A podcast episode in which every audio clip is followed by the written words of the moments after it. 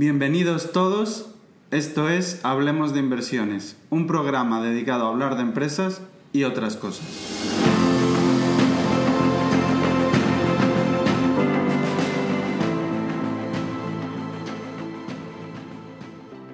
Hola a todos, soy Crevix, trabajo en finanzas, soy inversor particular y escribo una newsletter sobre ideas de inversión que podéis leer en crevix.substack.com. Hola, mi nombre es Alex Godoy, analista en asteriscos patrimonial. Mi nombre es Carlos Santiso y soy gestor de Icaria Cartera Permanente e Icaria Capital Dinámico. Bienvenidos a una nueva temporada de Hablemos de Inversiones. En esta temporada ya tenemos cerrados los siguientes 6-7 capítulos y os puedo adelantar que van a ser capítulos impresionantes. Así que si te gusta, por favor, no te olvides suscribirte, dejarnos un like si te ha gustado este capítulo y en definitiva apoyar el contenido que estamos realizando de forma desinteresada.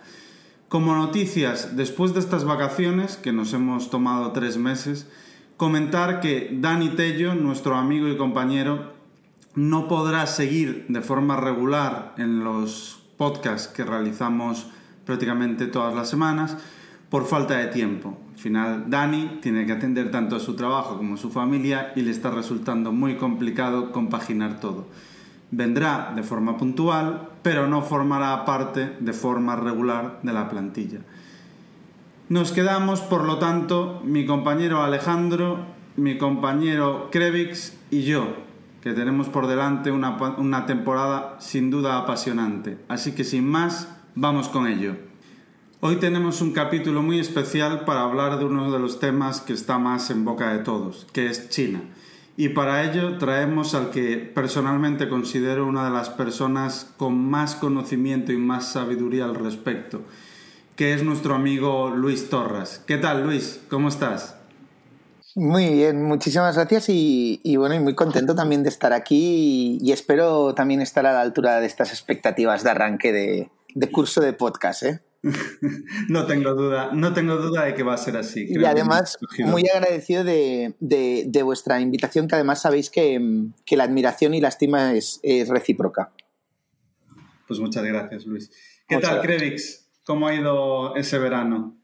Muy bien. Bueno, vacaciones tampoco han habido tantas, pero sí que un poco de desconexión siempre viene, siempre viene bien, la verdad. Así que de vuelta para el nuevo curso escolar. Bueno, desconectar lo que se dice desconectar, tampoco desconectaste demasiado, ¿eh? Pero, pero, bueno, pues vamos a empezar con el podcast. Luis, la mayoría de nuestros oyentes estoy seguro de que saben quién eres, porque al final todo, todos en este pequeño mundillo, mundillo de Twitter nos conocemos y en el, en el, mundo de la gestión también, que es muy pequeño. Pero para los pocos oyentes que no te conozcan, eh, danos una breve explicación de, de quién eres, qué haces. Em, pues bueno, pues a ver, yo quizás así, por repasar muy, muy esquemáticamente mi, mi carrera profesional, yo, yo, soy de Barcelona, eh, del 84.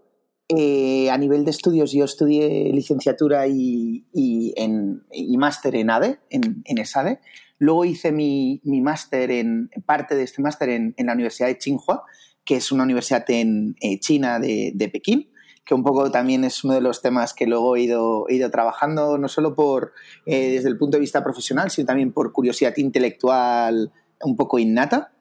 Y, profesionalmente, pues yo ahora me incorporé, eh, que luego supongo saldrá en la conversación, pero recientemente me, me incorporé a EDM, que es una gestora eh, patrimonial que también tiene un, potente motor de, de, asset management, ¿vale? Un motor de selección de compañías eh, con sede aquí en Barcelona. Y antes, eh, digamos, mi carrera profesional, yo estuve, antes de, de, dedicarme al mundo de las inversiones, estuve trabajando como consultor estratégico en Roland Berger, que igual a alguien le sonará, es una consultora estratégica con sede en Múnich, y, y ahí estuve dos años y pico, sobre todo, pues desarrollando la práctica de energía y, y trabajando mucho tiempo en, en, Alemania, en Portugal y también en Estados Unidos. Luego estuve eh, en banca de inversión, en una boutique en Madrid, eh, haciendo M&A que se llama Atlas Capital Close Brothers. Ahora creo que es el Montalbán Atlas Capital.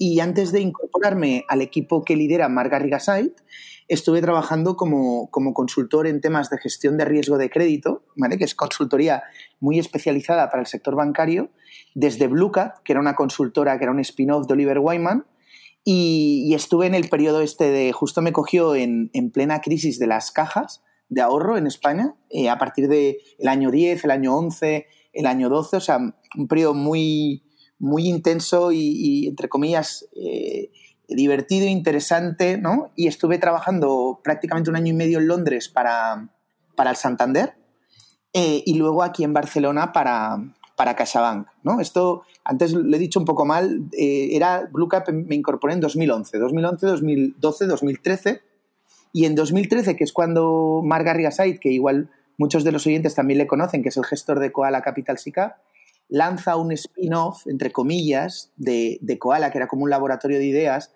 que es un, una SICAP que igual mucha, algunos lo conoceréis, que es un fondo mixto flexible, eh, pues lanzó el fondo de Panda, ¿no? que Panda Agriculture and Water Fund quería ser un fondo temático en el sector de agricultura y agua. Y justo en el año 13 es cuando yo saqué mi libro de China, sobre China, que no dejaba de ser mi, mi tesis de carrera que presenté en 2008 que me ofrecieron la posibilidad de publicarlo en forma de libro y salió en el año 13 con el título del despertar de China. Y la verdad es que yo justo en aquel momento me cogió justo el periodo aquel con 30 años eh, y un poco estaba ahí ambivalente si hacer el MBA o no. Y la verdad es que yo más o menos, ¿sabes aquello que interiormente sabes que esto del MBA no, no, no me atraía por, por lo que fuera? Y mientras preparaba pues, las applications y tal, empecé a colaborar con Mark y, la verdad es que he estado con Mark prácticamente desde, desde septiembre del año 13 hasta marzo del año 21 y de hecho todavía sigo vinculado porque aparte de ser director en EDM desde, desde hace unos cinco meses, eh, sigo en el consejo de, la SICAP con el equipo que lidera Mark y donde está también David Aguirre, eh, está Miguel Rodríguez y, Gabriel Culuminas, que también igual los conoceréis de, Twitter. Y, nada, y ahora pues el nuevo reto de, DM, que bueno, ya, es, una casa em, de aquí de Barcelona con 32 años de trayectoria, muy orientada a la selección de, renta variable de calidad, diríamos. Y no sé si, me he dejado algo, quizás es la pregunta, la respuesta más aburrida, espero que sea la respuesta más aburrida de todo el podcast de hoy. Eh, eres casi de, mi quinta, que yo soy del 85. ¿No te has aburrido en todo este tiempo, eh, Luis? No, la, verdad, la, verdad es que no. O sea, yo creo que tuvimos también la suerte de salir al mercado laboral un poco antes de la, de la crisis inmobiliaria. Yo todavía me acuerdo las entrevistas que hacía en consultoría estratégica en, os hablo, pues febrero del año 7, ¿vale? Que me acuerdo que en los casos pues todavía había la pregunta de, oye, eh, ¿consideras que el mercado español está sobrevalorado o, que puede ser una amenaza en el corto o medio plazo?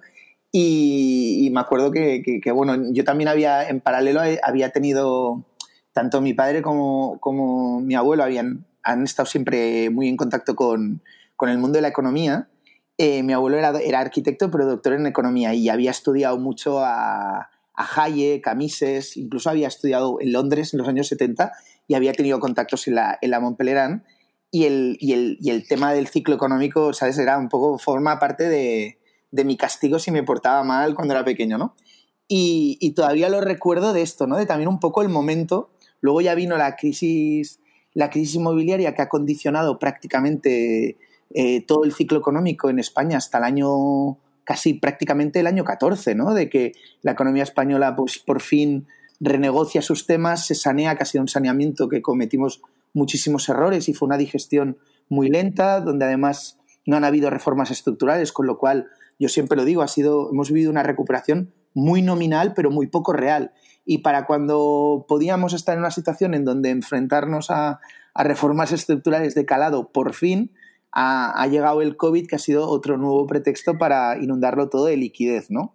Y estamos en este estamos teniendo unas economías muy empantanadas ¿no? y un ciclo así un poco, poco frustrante, ¿no? aunque las bolsas y los activos financieros sabemos que, han tenido un ciclo eh, muy, muy bueno, ¿no? pero bueno, también con, mucho, con, mucha complejidad. Me ha surgido, Luis, una pregunta, escuchándote el currículum que tienes tan variado. Sobre todo una pregunta a los más jóvenes les puede interesar, que viendo que has hecho muchos cambios en tu carrera profesional, sobre todo al principio, entre consultoría estratégica, luego banca de inversión, M&A, luego vuelta a consultoría riesgo de crédito, eh, cuando ya te, te unes al equipo de, de Mark. Eh, ¿Cómo haces este cambio de consultoría a gestión? O sea, a nivel mm. profesional, mm, ¿te cuesta mucho? ¿Ya habías hecho mucho antes y ya a nivel personal y, no te resulta tan difícil o cómo lo ves? No, a ver, la verdad es que es muy buena pregunta. O sea, yo, por ejemplo, la primera parte de mi carrera profesional, cuando salgo de, de la universidad, en donde, por ejemplo, justo ayer, justo ayer de casualidad tenía comida con un antiguo compañero de, de carrera que ha estado viviendo en Londres desde prácticamente que acabamos la carrera. Siempre hemos mantenido el contacto, pero justo ahora ha vuelto porque se ha incorporado en un Venture Capital de, Madrid y que quiere desarrollar un fondo de impacto invirtiendo en, startups. ¿no? Y hablábamos un poco de esto, ¿no? de que ahora que hemos tenido unos años de bagaje, te das cuenta de que las carreras profesionales son muchísimo más diversas de lo que a veces te pintan en ciertas universidades, ¿no? Nosotros en, en ESADE, por ejemplo, en mi época, ostras, parecía que o hacías marketing o te ibas a consultoría estratégica o, te ibas a banca de inversión, ¿no? Había como, como bloques muy, muy, muy compartimentados, ¿no? Y como si fueras por una autopista, ¿no? Como, como si la carrera profesional fuera ir eh, por una autopista cuando realmente es navegar por mar abierto y eres tú el que con tus decisiones tienes que ir trazando tu, tu singladura, ¿no?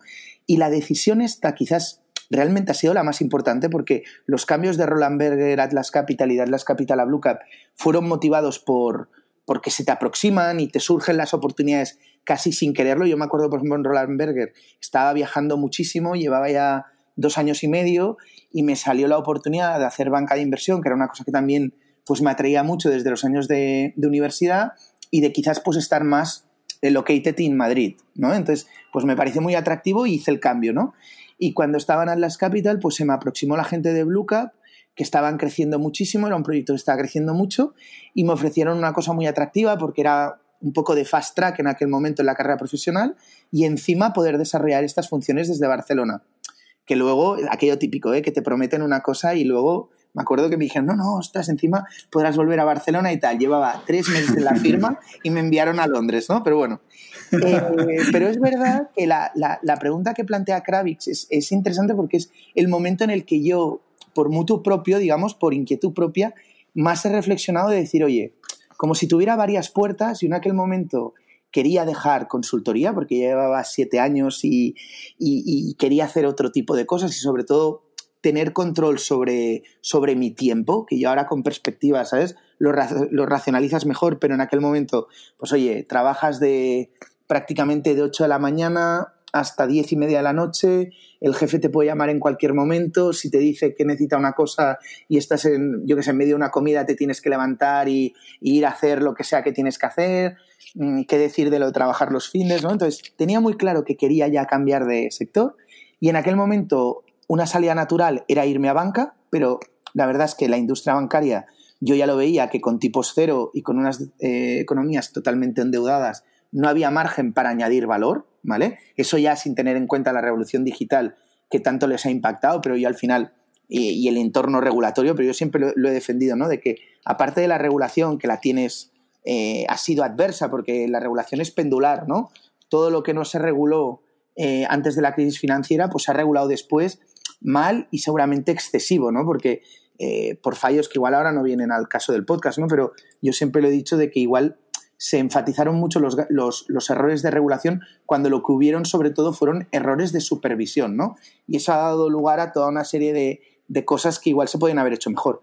Pero la banca a tipos cero no puede funcionar, ¿no? Es como un coche sin ruedas.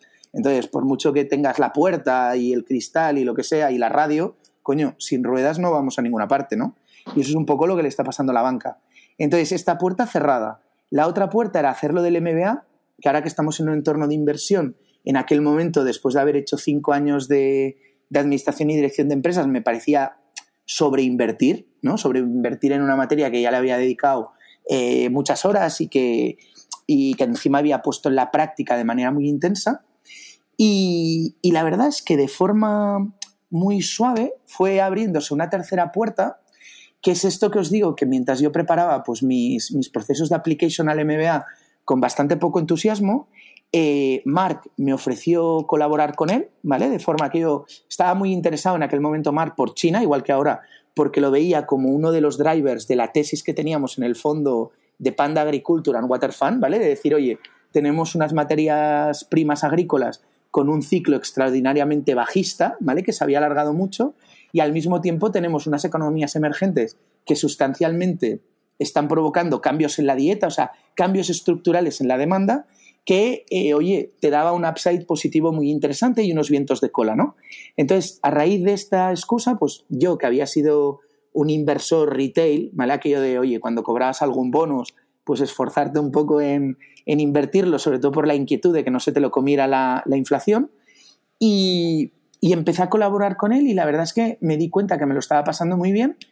Y sabes aquello que un poco de forma natural, ¿no? Yo siempre he dicho que a veces los currículums se hacen andando, ¿no? Como la cita aquella de Machado, ¿no? Fuimos andando y, la verdad es que ha sido un, un periodo profesional el que he estado desde que me incorporé con Mark hasta mi salida, que además no ha sido una salida total porque, porque sigo vinculado emocionalmente y también en el, en el Consejo de Koala.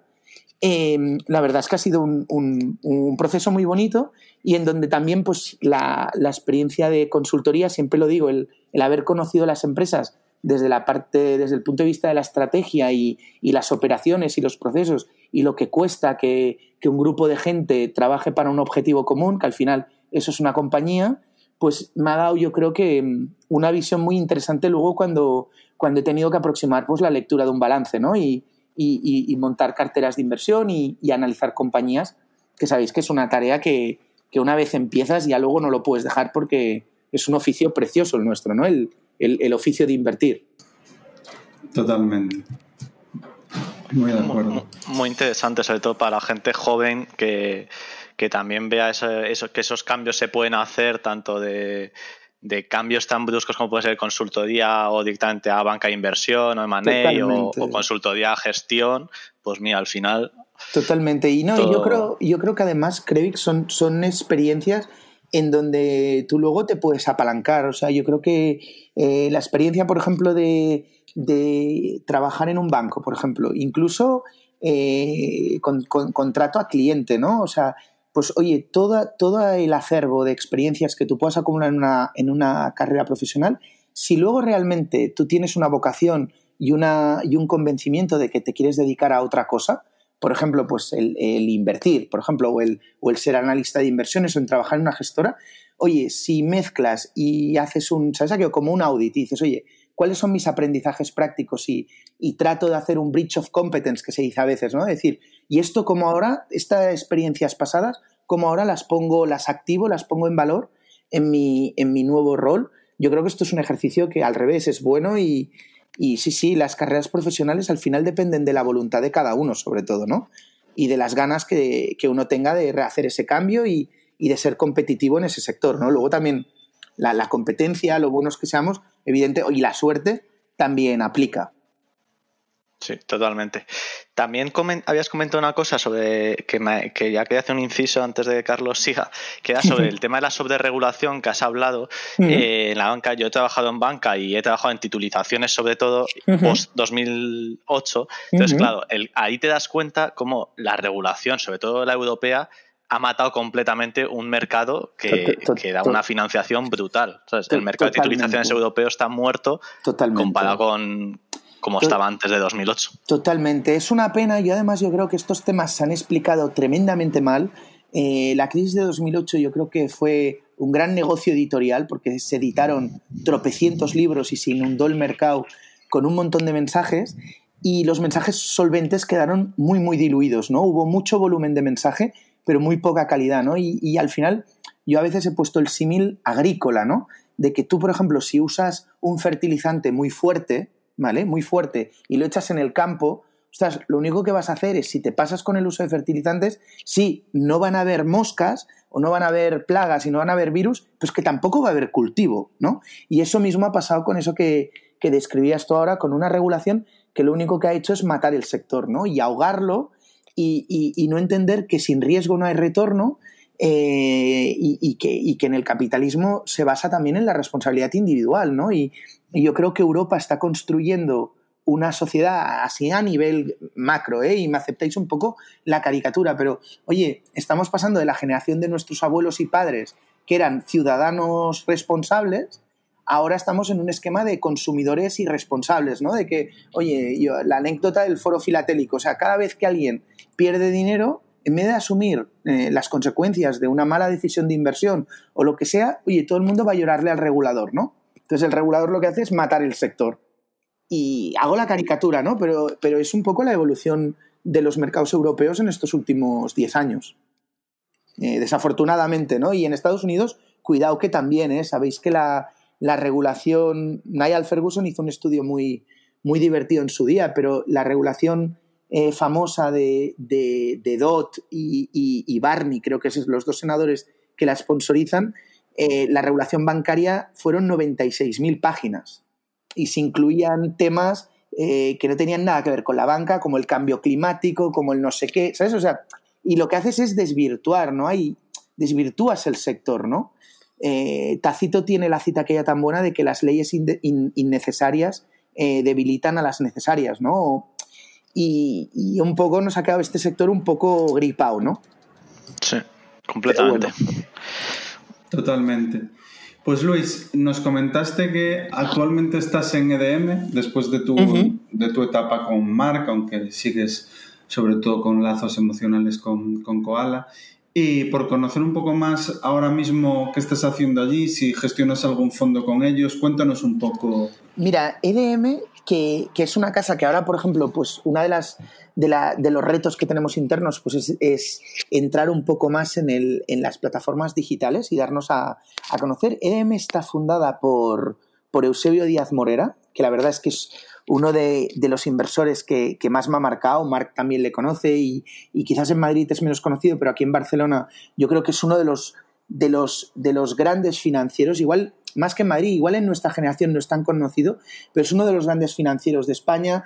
Eusebio estuvo, empezó su carrera como presidente de Caja de Barcelona, que de hecho muchas veces se habla de que Mario Conde fue el banquero más joven de, España. Y no es verdad, porque el banquero más joven de, de España fue Eusebio que creo que fue presidente de Caja de Barcelona, que es la que luego se fusiona con, la Caja de Pensiones y alumbra la casa, eh, con creo que eran 30 años, ¿no?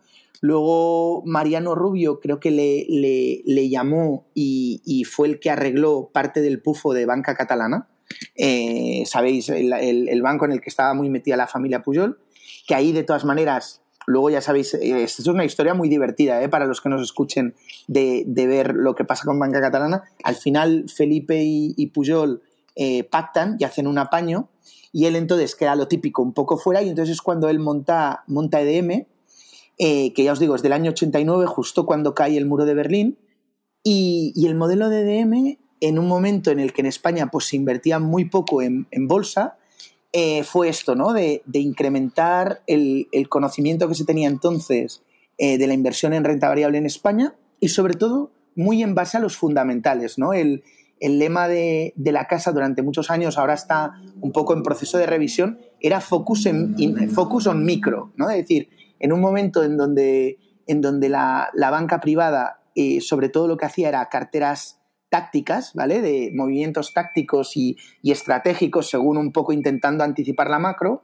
Eh, en EDM, la vocación que tenemos como inversores es, eh, oye, el crecimiento que vamos a tener nosotros, o el rendimiento, mejor dicho, el retorno que vamos a tener nosotros como inversores, descansa sobre todo en el crecimiento de beneficios de las compañías. Por lo tanto, lo importante es la calidad y los fundamentales de los activos subyacentes en los que vamos a invertir, ¿no? Que sean unos buenos activos eh, de calidad, eh, con unas perspectivas de, crecimiento sólidas y que además, oye, pues entremos a unas valoraciones que nos permita una gestión racional del riesgo a largo plazo, ¿vale? Esto es lo que ha sido EDM, que además tiene un modelo híbrido, que es que es un banco privado, pero que tiene, digamos, una, un motor de selección de compañías propio, ¿vale? Producto propio.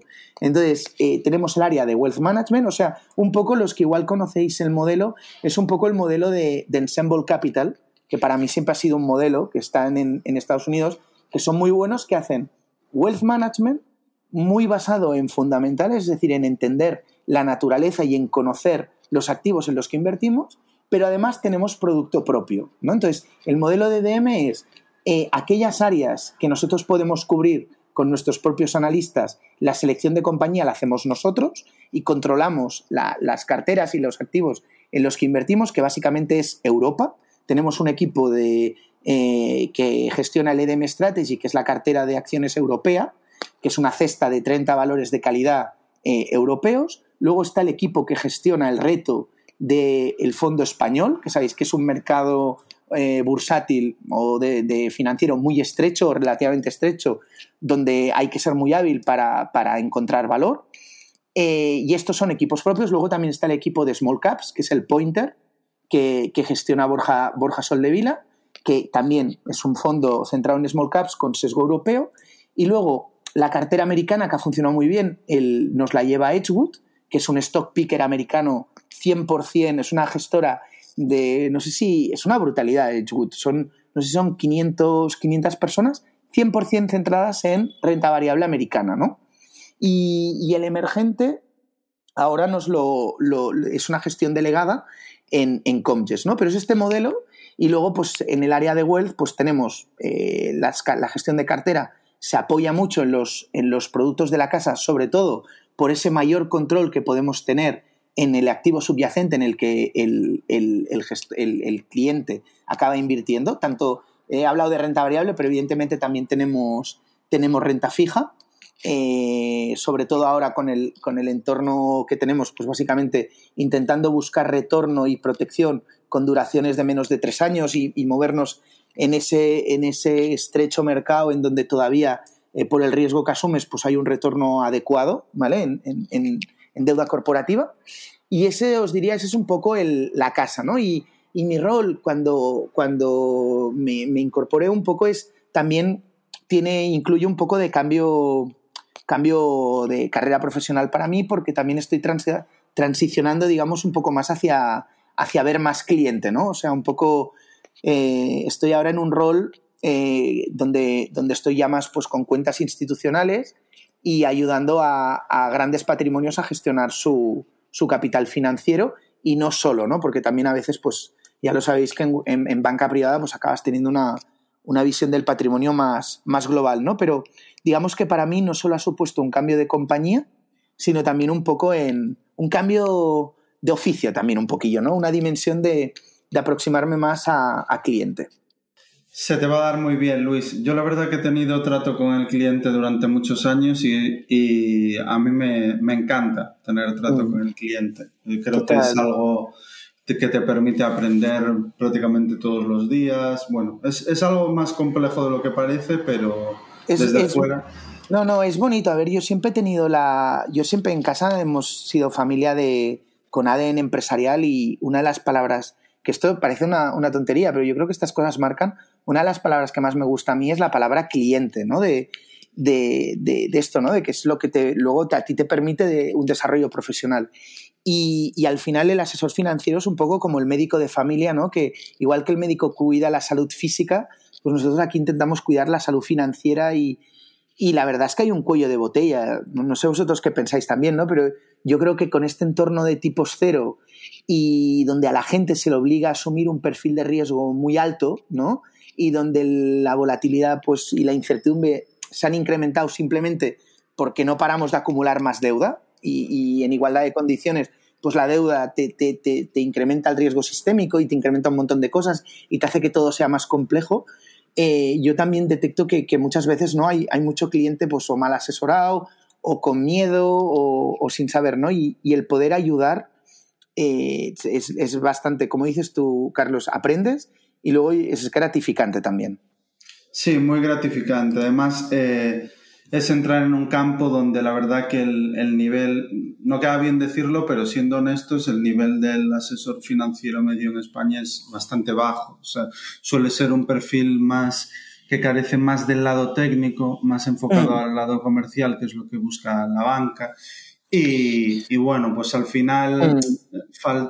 falta ese ingrediente, como dices tú, de conocer bien las piezas, conocer bien mm. el entorno en el que te mueves para colocar al cliente en en el perfil que realmente tiene que estar. Necesita, sí.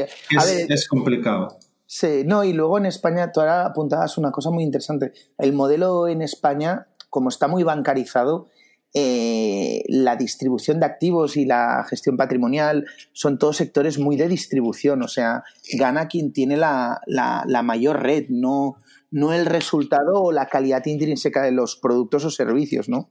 Y eso lo vemos a diario, ¿no? Basta ver, eh, tú te coges en España los fondos que más capital y más patrimonio tienen y mírate los resultados y échate a llorar, ¿no? De, decirlo, hay mucho camino por mucho camino por recorrer.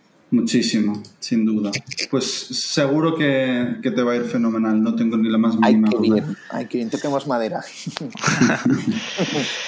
Pues eh, si no te importa compartir con nosotros cuáles son, digamos, dos, tres posiciones de mayor convicción para los siguientes, digamos, 10 años en los que mm. estéis invirtiendo o, tú a nivel personal, como prefieras. Mm.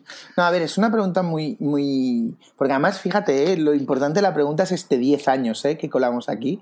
Yo a, eh, ¿Estás de acuerdo, eh, Sí, sí, sí. Este a ver, yo te diría que, mira, y además es que está muy bien porque como planteas con esta ventana temporal, eh, en el fondo a mí me sale de antes de compartir compañías y que luego podemos hablar y demás, a mí me sale lo que sí que estoy seguro y puedo compartir es los principios, más que compañías, principios en los que estoy convencido que en los 10 próximos años son principios que van a ayudar al inversor a navegar con un mínimo de garantías en los mercados financieros eh, y asegurando un buen retorno y también una buena gestión del riesgo, ¿no?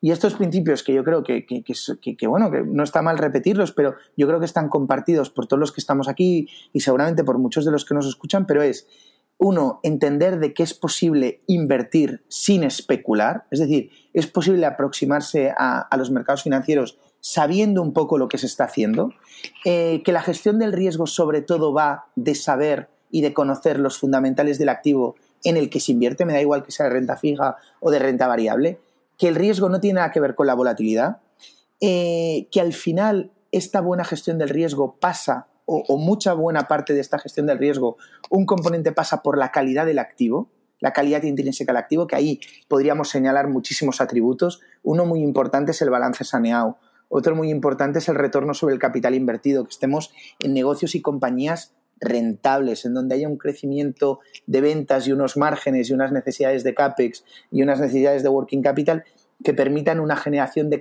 de, caja que, en comparación al, al, capital que tenemos que tener inmovilizado, pues oye, sean rentables, ¿no? Que dirigimos nuestro capital, al final esto del, tenemos un coste de oportunidad y el capital es, es finito y lo hemos de dirigir allá a aquellas industrias en donde podamos tener más retorno e igualdad de riesgo, ¿no? Eh, que podamos invertir en equipos directivos que al menos a priori, porque esto luego evidentemente nadie tiene la, bolsa de cristal y felizmente como el mercado nos da liquidez y precio cada día, pues oye, los que estamos en bolsa sabemos que a diferencia del private equity, ¿no? Podemos, podemos corregir nuestros errores si tenemos, eh, oye, esa humildad y esa flexibilidad mental que se requiere para tener éxito en los mercados, ¿no? Entonces, ese es un tema, ¿no? Decía, la, gestión del riesgo viene por esos elementos de la calidad y luego está la valoración, ¿no? De, controlar, ahí en la valoración tanto es importante la parte técnica de, oye, financieramente, pues saber valorar un activo financiero y, saber que es un ejercicio subjetivo. Yo, por ejemplo, el otro día, no sé con, con quién lo hablaba, que hablábamos del libro de Damodarán, y yo se lo criticaba o le hacía un poco de abogado del diablo porque Damodarán es un tío muy interesante, y que el libro este del Little Book of Valuation está muy bien, pero también tiene, eh, es muy cartesiano, ¿no? Y, por ejemplo, eh, la gente a veces, cuando decimos que el ejercicio de valoración es un ejercicio imperfecto y subjetivo, porque al final tú estás estimando unos flujos de caja futuro y nadie tiene una bola de cristal, también la tasa de descuento eh, tiene un ejercicio de aproximación subjetiva, ¿no? Que la industria ya sabéis que trabaja mucho con las betas y con esos análisis históricos que también tienen su, o sea, tienen algo de, limitación, ¿no? Pero lo que decía, tan importante es el, saber valorar y luego relacionar esa valoración, ¿no? El, cuánto me va a costar invertir en esa empresa y relacionarlo un poco con, con esa calidad, ¿no? Yo a veces hago para hablar con clientes y, quizás ponerlo desde un esquema muy, muy sencillo, oye, hay tres patas, ¿no? La calidad del activo, el atractivo de crecimiento eh, que pueda tener, porque tú puedes estar en un activo de muchísima calidad, oye, incluso con una alta rentabilidad sobre el capital invertido, pero oye, por lo que sea, pues estás en un sector más maduro o, de menor crecimiento, y luego la valoración a la que puedes entrar, ¿no? Típicamente, calidad con mucho crecimiento, si encima quieres tener una valoración muy atractiva, pues ya entramos de, oye, eso lo encontrarás pues en alguna small cap, por el descuento de liquidez, eh, en algún special situation, en algún, ¿sabes? Ya buscas las ineficiencias de mercado, ¿no?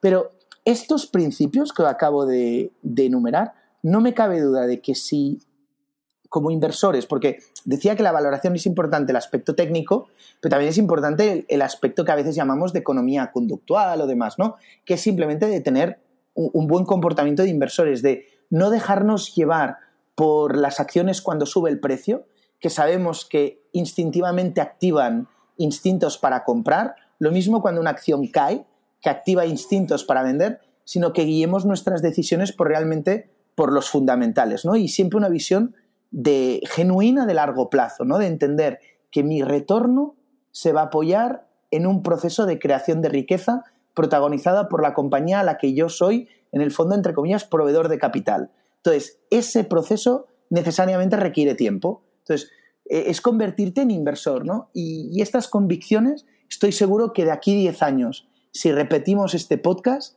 eh, oye, me atrevo a, que si me preguntaras esta pregunta, Krevix, eh, decirte, oye, pongamos la grabación que hicimos hace 10 años y démosle al play, porque creo que son, son principios antifrágiles, en parte son los principios que han guiado la, acción inversora de DM durante estos 32 años de historia, eh, y, yo creo que ahí pues el inversor tiene un pequeño tesoro, ¿no? Un pequeño tesoro, porque eh, lo que vemos que con cada crisis, con cada generación, pues eh, invertir con sentido común funciona y que al final no es tan complicado, que es mirar cuatro cosas, pues eso yo creo que es un, tesoro ¿no? que tiene el inversor y que vale la pena recordarlo en un mundo en el que cada vez que vemos un vídeo de, de YouTube de finanzas que nos interesa, joder, tienes una tortura de cursos de trading y de, y de, de motos y de cripto no sé cuántos y de invierte aquí, invierte allá y te voy a hacer rico y el que, joder, que todo esto, ¿no? Entonces hago un poco la caricatura, ¿no? Y luego si queréis podéis, yo por ejemplo, ahora en mi cartera, en mi cartera personal, pero ya te digo, a mí a veces me gusta poco y procuro no hablar de compañías concretas en Twitter porque yo creo, y antes lo hablábamos, ¿no? Cuando hablábamos de gestión de carteras, todo el mundo tiene una gestión de cartera propia. Y, una gestión, o sea, tener un balance propio de acciones, un portfolio, es como hacerse un traje a medida. ¿no? Entonces, estamos de acuerdo de que si yo me hago un traje a medida porque me voy a la boda de un amigo, me invento tal, y me dices, oye Luis, ¿me dejas tu chaqueta?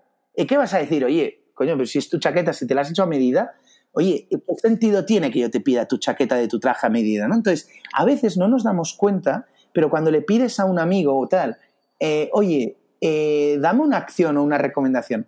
Ostras, no, porque esa acción es como si tú dijeras, estamos en una paella y déjame probar la paella y yo te dirá un langostino. Ostras, un lango no, lo que buscas es la cartera, es decir, uno, ¿qué perfil de riesgo tengo? Es decir, mi traje a medida. Yo como inversor eh, en lo que es mi cartera de inversiones de bolsa, porque encima puedo tener otro tipo de inversiones, puedo tener eh, inversiones en private equity, puedo tener inversiones inmobiliarias, eh, puedo tener otro tipo de inversiones, con lo cual ya solo estás viendo la cartera financiera.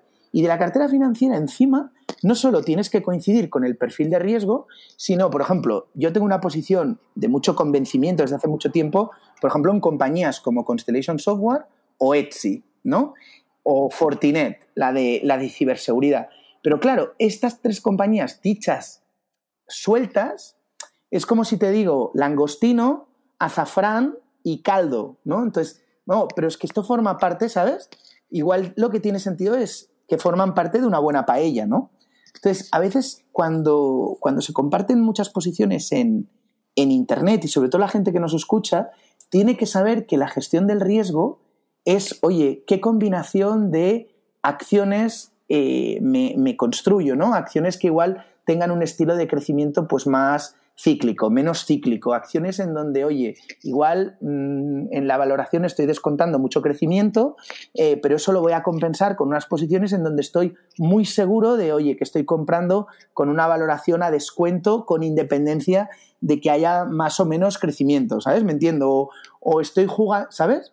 Entonces, por eso a veces, que mucha gente me lo pregunta y tal, por eso soy muy cauto a la hora de de compartir acciones, porque lo importante es que tú tengas una cartera que tenga una, buena relación entre retorno y perfil de riesgo y que, cumpla con tus objetivos, pero que también se adapte a ti, ¿no? Que muchas veces de manera muy tonta hablamos aquí de, oye, pues que te permita dormir por las noches y luego también qué actitud vas a tener tú como inversor, porque ya sabéis que mucha gente dice que es largo plazo, pero luego vienen las, las caídas o viene una corrección de mercado y la gente vende, ¿no? Entonces, Claro, hombre, pues si ese es tu comportamiento como inversor, pues igual deberías de estar en otro tipo de, vehículo, ¿no? igual, pues buenas acciones como pueda ser Etsy, pues igual no, o Salesforce, o, ¿sabes? No sé, por ejemplo, pues este verano eh, una de mis últimas entradas en cartera personal ha sido Amazon, que, yo creo que presentó muy buenos resultados, eh, simplemente por la transición que está haciendo hacia negocios donde yo creo que puede tener mucho más margen es una compañía con, una ventaja competitiva, ostras, es que muy clara y, que básicamente es un todoterreno. Y, y el mercado te la estaba ofreciendo a un PER que me parecía muy, a una valoración, mejor dicho, muy razonable, ¿no? Eh, pero es verdad que siempre enfatizando todo este disclaimer que hacía antes, ¿no? De que es más importante que el inversor desarrolle principios de inversión y convicciones propias y que entienda, se haga sus propias reglas para aproximar al mercado, que no que vaya picoteando acciones de aquí y de allá, porque lo que le puede pasar es que vaya dando bandazos, haya pasado el tiempo y no haya hecho nada, ¿sabes? Completamente de acuerdo. Y, eso a veces pasa también por hacer ese ejercicio honesto de conocernos a unos mismos, a, uno mismo y, decir, ¿sabes? Porque, oye, igual todas las opciones son válidas, igual a ciertos inversores, igual, oye, pues con un indexado al Standard Poor's tiran, ¿sabes? O no. Sí, sí, completamente. Muy, muy de acuerdo con todo lo que mm, comentas, Luis. De hecho, cuando estabas comentando los pilares para los siguientes 10 años, me daba la risa porque nosotros para hacer la asignación de pesos de, la cartera utilizamos un modelo que combina dos patas, una al 50% cualitativa y una al 50% valoración. Y en la parte de cualitativa, pues están todos los puntos que fuiste diciendo uno a uno. Muy bien, claro. Management, calidad, insiders. Y esto, Carlos, es un refuerzo. Mira, claro, y esto es un refuerzo. Esto quiere decir, ¿por qué? Porque el paso del tiempo, bueno, son cosas que, que, funcionan, ¿no? Y esto pasa en todas las industrias. O sea, yo qué sé, o sea, si igual nos metemos en la industria, eh, algo tan tonto, ¿no? Como la industria de los cirujanos, ¿vale? Nadie duda que un cirujano. No, ¿Veis aquellas escenas de las películas que se pasan como 10 minutos lavándose las manos y frotándose bien y tal y cual? Bueno, ¿por qué lo hacen todos los cirujanos? Ostras, porque con manos súper limpias y tener el, quirófano totalmente esterilizado evita muertes, ¿no? Pues en la industria financiera, y esto como lo hemos aprendido, un poco como con el paso del tiempo. Y a veces el inversor eh, en, ciencias como como los mercados financieros o, la economía, da la sensación de que en nuestro sector eh, el saber no es acumulativo, ¿sabes? O difícilmente es acumulativo. Parece que cada generación ¿no? tenga que cometer los mismos errores y aprender, ¿no? Y, no, y no aprender de, los, de las cosas que han funcionado en, en el pasado, ¿no? Un poco y vuelvo a hacer un poco de caricatura, ¿no? Pero que cuesta que haya a veces, ¿no? En los mercados financieros parece que cueste que, que haya saber acumulativo, ¿no? Pero y, luego un tema que comparto con vosotros que también así, y, me va bien porque así también lo explico, que a veces hay gente que, pregunta por acciones de, ¿sabéis aquello de, lo del código hipocrático, ¿no? De, que a veces el primum non nocere, que recuerda a Taleb, ¿no? De que al final tú como financiero o como persona que, puedas proyectar un poco de, autoridad cuando hablas de ciertos temas o de mercados financieros, ostras, al final tu consejo lo que no puede hacer es que el otro tome una mala decisión, ¿no? Y, yo muchas veces pienso, ostras, a gente que no conoces y que no sabes cuál es su tolerancia del riesgo, siempre da miedo, ¿no? Recomendar una acción que no sabes si. Porque luego también está el tema del seguimiento, ¿no? Hoy podemos estar recomendando una acción y nada dice que en dos años, oye, pues mm, por lo que sea, es verdad que, la, la, historia te demuestra que las compañías tienen una inercia y se van desarrollando culturas ganadoras y culturas perdedoras. Pero hay ejemplos de compañías que tenían una cultura ganadora y que esa cultura ganadora se pierde o se diluye y al revés, ¿no? De, procesos de, cambio para, positivo.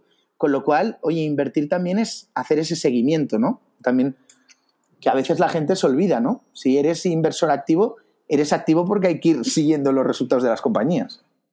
Sí, muy de acuerdo. Hay mucha gente que de hecho que dice que no hay que seguir los resultados porque hay que invertir a largo plazo, vayan Hall pero para mí eso es una postura más de comodidad que de realidad. Hay que seguir los resultados, hay que seguir la realidad de la compañía para ver si hay cambios estructurales que afectan a tu tesis. Y además que algo que sí que, que para mí es muy, muy útil, cada vez que presenta resultados una compañía de, forma trimestral, trimestral habitualmente, te sirve para conocer un poquito más esa compañía. A mí cada trimestre me refuerza o pierdo, me refuerzo pierdo un poco de convicción a la compañía porque voy conociendo poquitos a poquitos un poco más todos los trimestres. Total. No, no, aparte te digo una cosa, o sea, la gente a veces confunde el buy and hold con el no hacer un, seguimiento diligente de tus, de tus inversiones. Al final, el capitalismo responsable es que tú como proveedor de capital también fiscalices que la compañía está utilizando de manera eh, diligente y responsable el capital que tú le has prestado.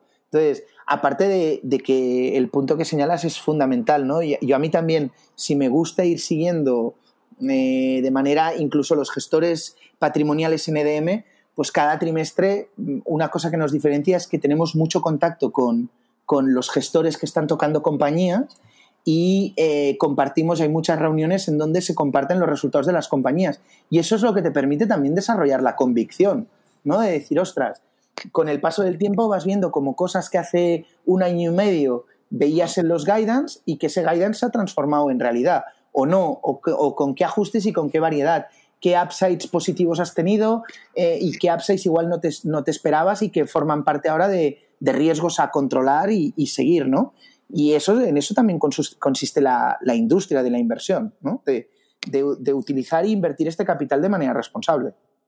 Sin ninguna duda. O cuando no cumplen los guidance, reunirte con el management, ver las explicaciones si te cuadran. Es, para mí es clave. La, la posición de buy and hold, compro y no miro nada, creo que, que es una posición de comodidad más que de, de realidad. Totalmente, totalmente de acuerdo. Pues bien, eh, para saber un poco y que los oyentes también conozcan un poco más cómo formar esa, esa mentalidad inversora, eh, ¿qué libros o qué dos, tres libros recomendarías o consideras que son de los que más se puede aprender relacionados con estos temas?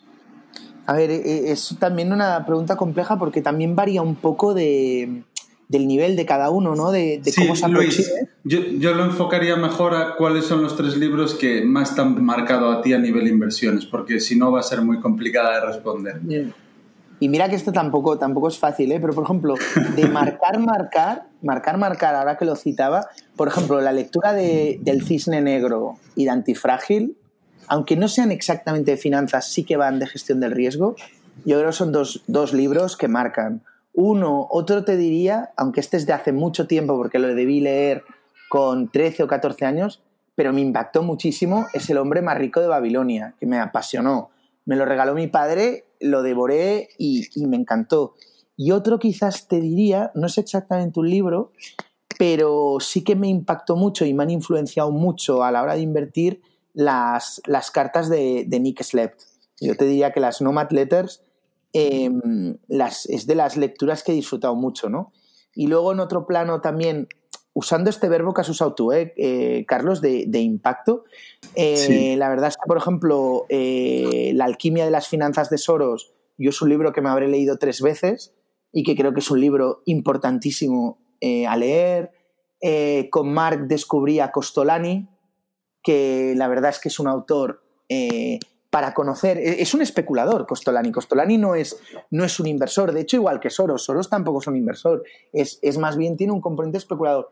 Pero realmente el olfato que tienen para entender las dinámicas de mercado es bestial porque además también te da, te permite tomar perspectiva con lo que es el oficio de invertir. Es decir, eh, cuando tú te describes eh, o te lees las deliciosas descripciones del mercado de valores de Costolani, ¿vale? Que a modo de anécdota, mis, mis compañeros de, del equipo Koala, cuando me fui, uno de los regalos que me hicieron fue un ejemplar de la obra de Costolani, firmada por el propio Costolani, que me hizo muchísima ilusión y que, y que además veo que tengo aquí justo delante mío, pues eh, si tú lees la, la agudísima, las agudísimas observaciones que hace sobre el mercado de valores y cómo evoluciona el mercado eh, Costolani, pues va muy bien porque te, te permite tomar perspectiva sobre luego lo que es la visión de un empresario o de un inversor, ¿no? Que se aproxima eh, al mercado financiero no a partir de las cotizaciones, sino a partir de los fundamentales y las valoraciones de los activos subyacentes. Y yo creo que es una lectura que también, eh, que también puede ayudar a, muchos, ¿no? A la gente que está empezando, por ejemplo, a mí me parece que la cosa más sofisticada todavía hoy en mercados financieros, o sea, el texto más elegante que se ha escrito nunca sobre selección de compañías, para mí es Peter Lynch, que es, yo lo veo, ¿sabes? En esa simplicidad está la máxima sofisticación, ¿no? O sea, yo, Peter Lynch es un tío que me encanta. Luego de, de, digamos, de, de más de selección de compañías con algo más de sofisticación, eh, el libro de Margin of Safety de Seth Klarman es una delicia. El de Brutal. You Can Be a Stock Market Genius de Greenblatt es Brutal. otra delicia. Eh, aunque ahora no está en su mejor momento, eh, David Einhorn, todo lo que podáis leer de David Einhorn a mí me parece de, una delicia, porque además David Einhorn yo siempre le he visto como, para mí yo le pongo el, epíteto de que es, el mejor contable del mundo, o sea, eh, el libro, el, aquel que tiene este título tan raro de... mm, ¿cómo se- Fooling, some, You- eh, fooling sí, some ¿cómo of the people. All Fooling the time, o, all sí, the time, sí, all the time. Bueno, ese libro, o sea, yo me acuerdo de haberlo leído y decir, "Ma- madre mía, madre mía, lo que es llegar al nivel de detalle de conocerte una compañía partida a partida. O sea, conocerte todas las partidas contables de la compañía, cómo han evolucionado, conocerte cuáles son los márgenes para hacer, digamos, eh, eh, creatividad contable en cada una de las partidas, saberlo identificar y luego no únicamente saberlo identificar, sino como inversor, sacarle provecho. Ostras, ahora sabéis que Einhorn lleva años con el pie cambiado, pero Sí. me parece un tío súper interesante leer. Luego, en la línea de Peter Lynch, un Peter Lynch moderno, para mí, es Terry Smith, que para mí, o no, es también de una sencillez, pero una sofisticación a la hora de gestionar bien el riesgo, invirtiendo solo en compañías en donde, oye, con, es fácil desarrollar una convicción por la, por la solidez de los flujos de caja futuro y encima ser capaz de, oye, no sobrepagar y, lo que dice él, ¿eh? luego simplemente procrastinar. Pues es otro sector que cualquiera que se aproxime eh, puede encontrar gran, gran confort, ¿no? Igual que Robert Vinal, que para mí es el otro gran, yo te diría el otro gran gestor que tenemos en Europa, ¿no?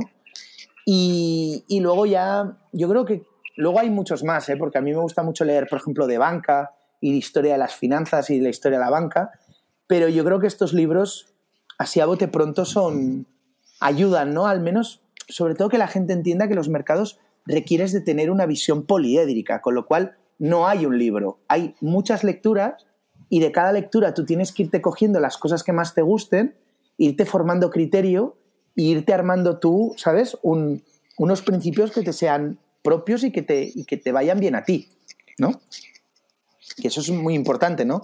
En los mercados financieros difícilmente vas a ganar dinero con, con opiniones o convicciones prestadas. O sea, te lo tienes que ganar tú, sobre todo por lo que decía, porque vas a necesitar de esa convicción para en el largo plazo, ¿sabes? O desarrollarla tú o apoyarte en un buen asesor financiero, pero en donde tú también compartas esos principios que el asesor te sepa compartir bien contigo, ¿no? Pero es difícil ganar dinero en bolsa eh, simplemente leyendo el periódico y intentando picotear ideas en Twitter, ¿sabes? Además es peligroso. Muy peligroso, sí. Sin duda, muy de acuerdo. Pues eh, Luis, después de dejarnos esas recomendaciones de libros, los cuales suscribo, diría todos, Costolani fue uno de los primeros autores que, que leí cuando empecé a invertir ya hace, ya hace un montón de años y la verdad que es un gran libro, muy entretenido sin duda esta pregunta es tan buena que a mí ya me gustaría hacerlo, hacerosla a vosotros, ¿eh? que igual ahora no es el momento, pero ya, ya os la, si no ya os la haré luego por, por Twitter, ¿no? De también saber vosotros vuestras lecturas, ¿eh? Sí, sí, sí. Te permite conocer ah. mucho al gestor también. Yo sí, Por, por, añadir, Carlos, y me meto ya, si quieren saber los inversores sobre todo sobre confianza, convicción más que nada, hay un libro que escribió una reportera, no me acuerdo de, qué periódico era, pero el libro es sobre Bill Ackman, que se llama Confidence Game, eh, y trata sobre el short que mantuvo Bill Ackman desde 2002 hasta 2008 en, en Envía, en la reaseguradora de, de, de, deuda gubernamental de Estados Unidos, vamos, de principalmente de, de estados, ¿no? deuda que emitían los estados, agencias estatales y demás, ellos reaseguraban. Y, y Bill Ackman hace ahí un análisis eh, tanto contable brutal y hace un modelo y yo esa época no la vivía estando en el mercado, eh, pero es increíble cómo estuvo durante años y años y años con todo el mundo en contra, perdiendo dinero y finalmente, pues cuando antes de llegar la crisis, pues de las primeras que explota es esta compañía que se va a valer cero prácticamente y habla sobre todo de la convicción de, estar tan seguro, de ir a pelear con la SEC, de hablar con abogados, con agencias de calificación, un poco como lo que vemos en la película de, The Big Short, pero pues años antes. Entonces es, bastante interesante, sobre todo por ver como, una, como un, joven gestor en esos momentos tiene una convicción tan brutal sobre algo hasta que termina teniendo razón. Podría haber salido mal, ¿eh? también hay que, todo hay que decirlo, claro, pero, es, es, uno de los libros que me recomendaste, que, de, hecho tengo, de, hecho tengo aquí detrás. Bueno, pues eh, si os parece, chicos, avanzando hacia el tema principal del podcast, que es China, y además que tenemos a Luis aquí, que es todo un, todo un lujo, eh, entrando en materia, que creo que si yo sobre esta pregunta tenemos una opinión clara, pero es una de las preguntas más repetidas en, en redes sociales, en Twitter y demás entrando en materia sobre China y yéndonos a uno de los temas más polémicos, ¿cuál es tu opinión sobre las estructuras BIE? Hmm. Sí, a ver, es uno, como tú dices, es uno de los nudos gordianos ¿no? que tenemos con, a la hora de, invertir en compañías chinas. A ver, el, gran problema, aparte de que obviamente no me gustan, no me gustan porque eh, desvirtúa la naturaleza de, de, la inversión, porque no son títulos financieros, o sea, técnicamente no somos dueños de las compañías en las que decimos invertir, sino que simplemente hay un esquema de pactos. Eh, además, unos pactos eh, muy sofisticados, en donde ya sabéis pues, que, todo está eh, con una arquitectura muy sofisticada, en donde hay una sociedad en paraísos fiscales. Y al final lo que tratan estos vehículos, sofisticación al margen y donde, insisto, la naturaleza del activo financiero está desvirtuada, es canalizar unos derechos económicos a unos inversores que luego si queréis entramos, ¿no? Porque también entender el vía y en los ADRs también exige entender el contexto de, entre comillas, batalla que hay en China, que yo creo que es la gran ausencia. O sea, yo, yo creo que el problema muchas veces es que mm, o sea, nos fijamos en el árbol, pero descuidamos el bosque, ¿no? Y uno, uno tiene que saber eh, dónde está, ¿no? Y, cuál es el marco y el contexto en el que nos metemos, ¿no? Entonces, eh, lo importante, los mensajes, eh, estos esquemas desvirtúan la naturaleza del activo financiero, porque no, al final no somos accionistas en estricto senso, son títulos, son, son pactos, son agreements, ¿vale? Entonces es más un esquema jurídico que no un título financiero, que también lo es, ¿vale? Por la, por luego porque lo sacas a cotizar y demás. Eh, es un apaño, ¿vale? O sea, al final es un apaño para evitar la barrera que en su día puso el, mercado chino. Y aquí es donde hay que entender, porque eso es la cuestión principal, ¿no? De que al final China lo que quiere es controlar y proteger su sector corporativo tecnológico, ¿vale? ¿Por qué? Porque China, y luego podemos entrar, pero eso es lo, realmente sustancial que la gente no entiende, es que eh, está en un entiéndaseme la palabra, pero está en un combate, estamos en, competencia. Entonces, cuando yo, por ejemplo, me, cansé de decirlo porque es que se nos ha informado fatal, eh, mm, pero en la época de Trump y cuando hemos hablado de las guerras comerciales, las guerras comerciales, cuando se habla de guerra comercial, los aranceles y todo esto, incluso las currency wars, de hecho, la trade wars no deja de ser la continuación de la currency wars eh, en un estadio un poco más, más fuerte. Eh, lo que subyace allí es una, es una guerra ideológica y es un conflicto ideológico y es un choque ideológico de dos potencias que se encuentran y que están compitiendo por un mismo espacio. ¿no? Entonces, las dimensiones en las que se está dando eh, lugar o en las que se está protagonizando este choque es, evidentemente, la economía, pero también la tecnología, el ámbito militar y también la geopolítica. ¿vale? Que la geopolítica, al final, es una palabra muy redundante, pero por geopolítica se ha de entender el espacio físico, ¿no? La competencia por conquistar el espacio físico.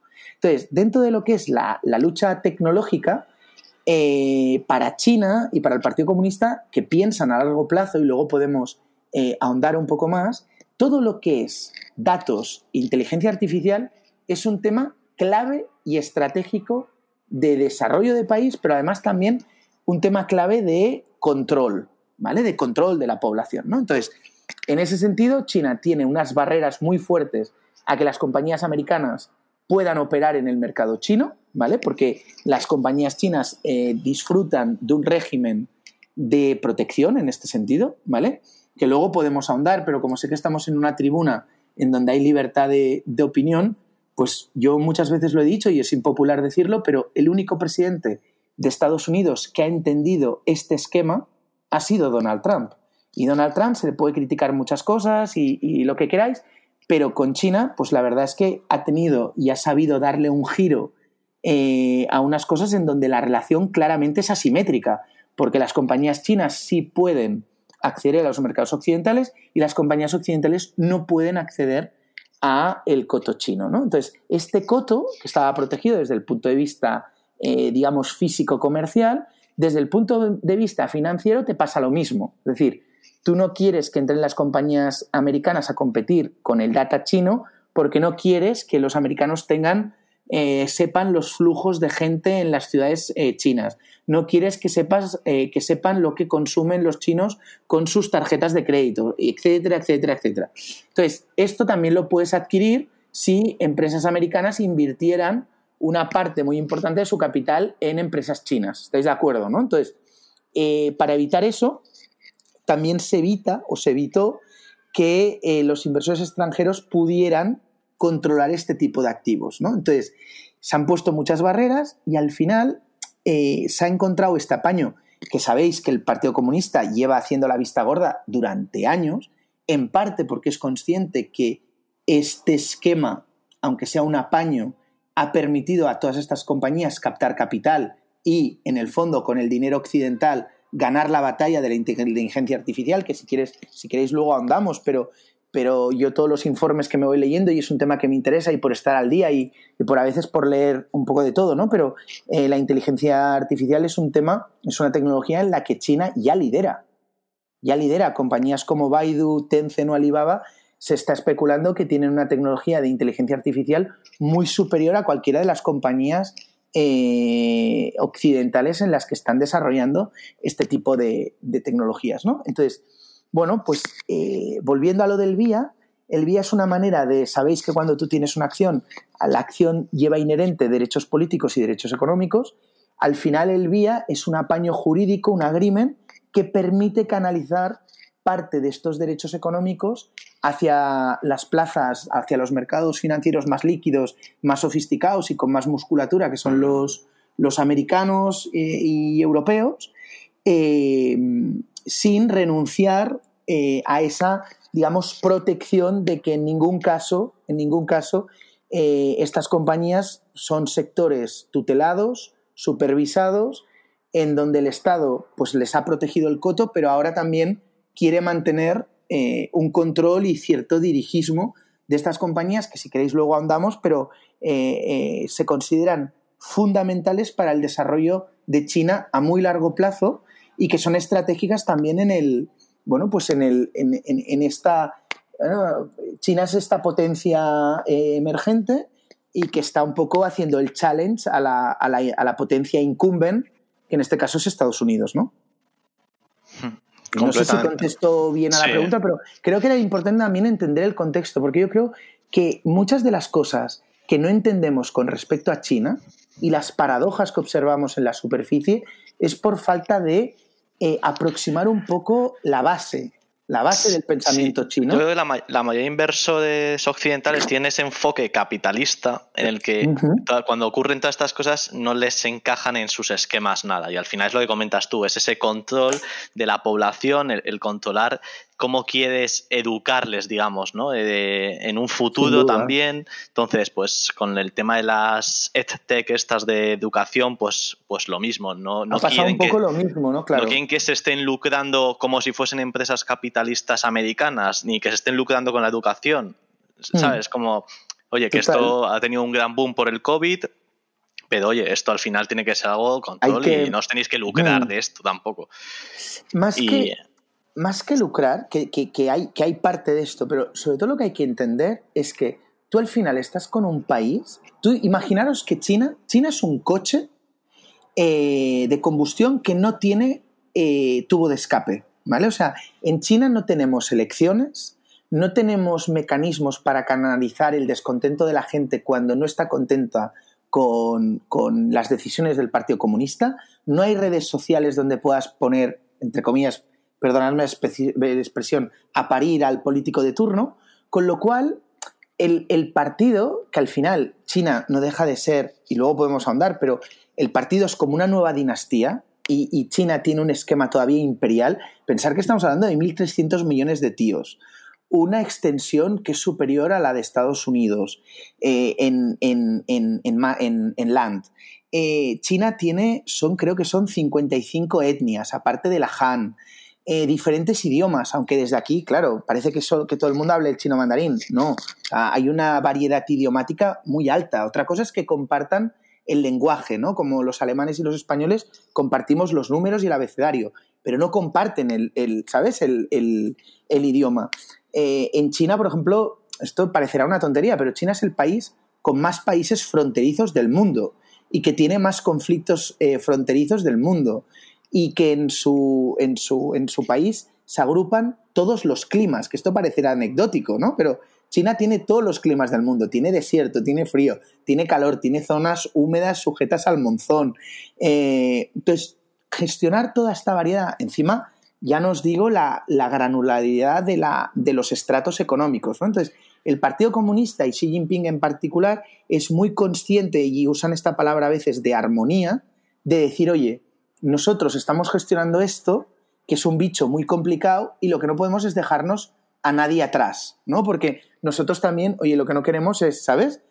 tenemos que hacer que el país crezca, tenemos que asegurar la seguridad territorial y la integridad de nuestras fronteras, pero también tenemos que asegurar que, oye, haya paz, paz social y que todos avancemos, ¿no? Entonces, muchas de las regulaciones que han afectado ahora el sector tecnológico o el sector de la educación también, estas empresas que citabas, son regulaciones que buscan el intentar y que muchas, yo por ejemplo, luego podemos andar, pero muchas de las, de las regulaciones que se han impuesto a Alibaba o a otras compañías tecnológicas, ojo que no acaben llegando a Europa en, en, en tres, cinco años, ¿no? En, en, tres años estén en Estados Unidos y en cinco años estén en Europa, ¿no? Solo que en China, como tienen este proceso legislativo en donde no hay debate, ¿vale? No hay, ¿sabéis aquello de que en una empresa se dice análisis, parálisis por el análisis? Ahí en China hay uno que manda, eh, como si tú estuvieras en un, en un sistema marcial. No entro a hacer la valoración moral porque yo creo que tiene muchísimos costes a nivel de libertades individuales y costes que para mí pues yo no asumiría nunca y, por eso pues muchos de los que vivimos, ¿no? Lo normal es que si vives en Estados Unidos y, y, en Europa, pues nadie se iría a vivir a China, pero sí que es verdad que en algunas cosas puede parecer que a corto plazo, ¿no? Estos sistemas resultan muy seductores, ¿no? Porque son tremendamente efectivos. Y más en un momento de, crisis como la del COVID, en donde, eh, como cuando hay cualquier catástrofe, un incendio, una inundación, pues se valora mucho la toma de decisiones de tipo jerárquica, ¿no? O sea, eh, no, no puedes ser asambleario cuando se te está quemando una casa, eh, y dices, venga, va, vamos a ver una asamblea para ver por dónde pasamos la manguera. Hostia, para cuando hemos votado todos ya no hay casa, ¿no? Ya se nos ha quemado la casa. Entonces, en momentos de crisis, a veces el tener una estructura muy jerarquizada de orden y mando te permite eh, ser más efectivo en la respuesta, ¿no? Y eso es un poco lo que ha pasado en China, que también se ha dado cuenta de que estas compañías tecnológicas estaban ganando muchísimo, muchísimo dinero y que ese dinero, pues China entiende que también se tiene que compartir, ¿no? Y que no puede, ¿sabes? No se pueden producir ciertos abusos. Que ya os digo, ¿eh? no, hago, no hago la valoración normativa, ¿eh? Solo hago la, la valoración expositiva de lo que está pasando, ¿no?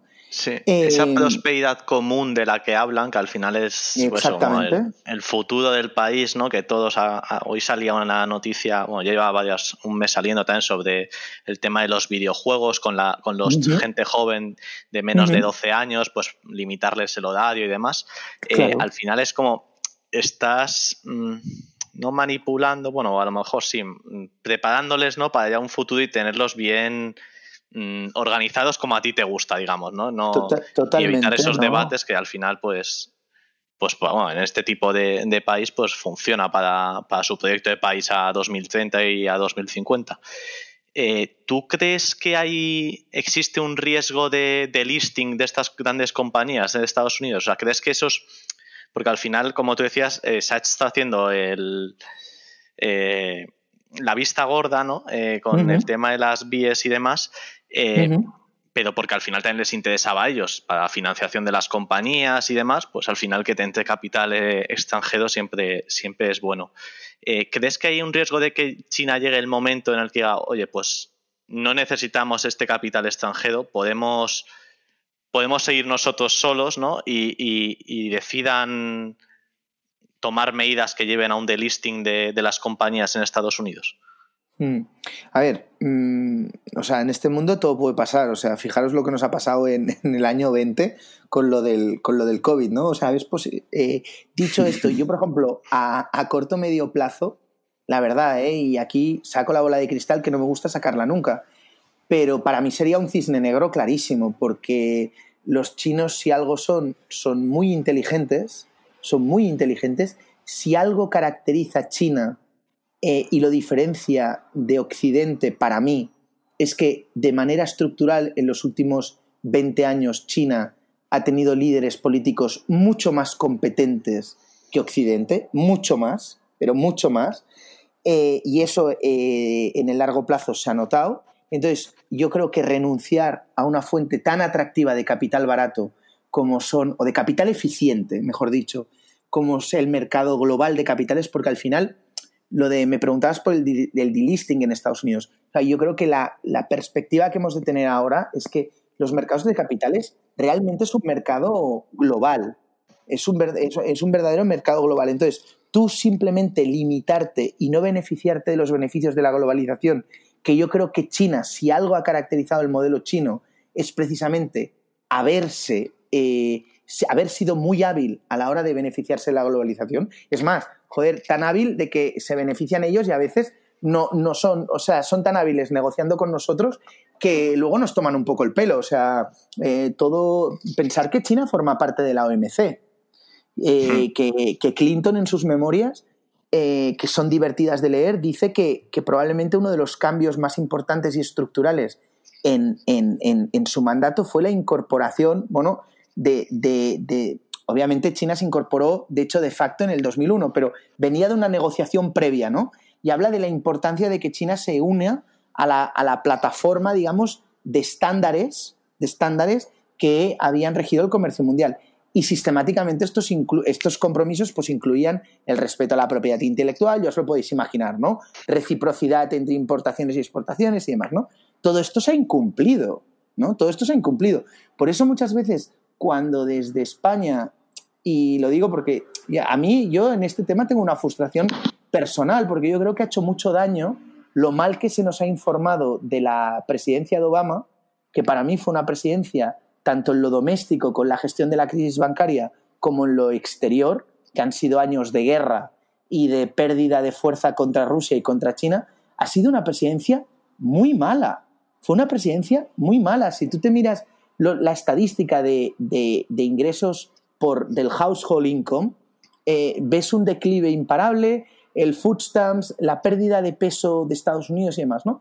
Luego llega Trump, que en el fondo es una presidencia reactiva, eh, absurda en muchas cosas y que muchas cosas son criticables, pero sí que es verdad que si llega Trump es porque tanto la presidencia de Obama como la de Bush, de hecho, si somos juntos, justos, Bush también es una presidencia muy mala, muy mala, eh, y, en parte el auge de China, yo siempre lo he dicho, que en parte se ha debido a la incomparecencia de los occidentales que llevamos años eh, sin hacer nuestros deberes y sin, y sin hacer reformas estructurales, un poco renunciando a, crear riqueza en algunas cosas. ¿eh? Los americanos un poco menos. y luego a, dejarnos tomar el pelo eso también es al final lo que tú dices de que en China hay un mando único y se acata todo lo que se dice, el plan de gobierno, y en Occidente tenemos un montón de asambleas, como has dicho, de, mm. debates abiertos que... Un gobierno más complejo, ¿eh? Un gobierno más complejo. Pasan los cuatro años y no se ha hecho nada. Ni pasan otros cuatro años y no se ha hecho nada. En cambio, el otro está, pues, cada año creciendo al 8, al 6%. Pues. No, no, total, pero sí, Total, no, pero sí que es verdad que, por ejemplo, lo, lo, que causa a veces frustración es lo mal que se nos ha informado de que la gente pues no sabe ¿no? de esta simetría que tenemos tanto en el aspecto financiero como en el aspecto comercial entre, entre Estados Unidos y China. Y luego volviendo a lo del delisting, pues esto, ¿no? Si tú te miras el... Imaginaros que China nos la miramos como una compañía, ¿vale? Vamos, un poco, un ejercicio así un poco abstracto, ¿no? Pero si tú tienes un equipo directivo que históricamente ha tomado buenas decisiones de alocación de capital, que sabemos que es la, principal decisión o, el principal driver para mí que, sirve para evaluar la calidad de un equipo directivo, hombre, lo lógico cuando tú proyectas y, proyectáramos al próximo ciclo, lo lógico es que sigan haciendo buenas, ¿no? buenas decisiones de capital y que si algún día pues compran una compañía muy cara o, o se endeudan cuando no deben, digamos, nos sorprenda, ¿no? Entonces, para mí sería una sorpresa que China, eh, al menos en el corto o medio plazo, renunciara a tener una, fuente de financiación que en el fondo explica el gran crecimiento de todas estas compañías y el montón de caja que han podido acumular y, la innovación que están teniendo. Y también os digo una cosa, ¿eh?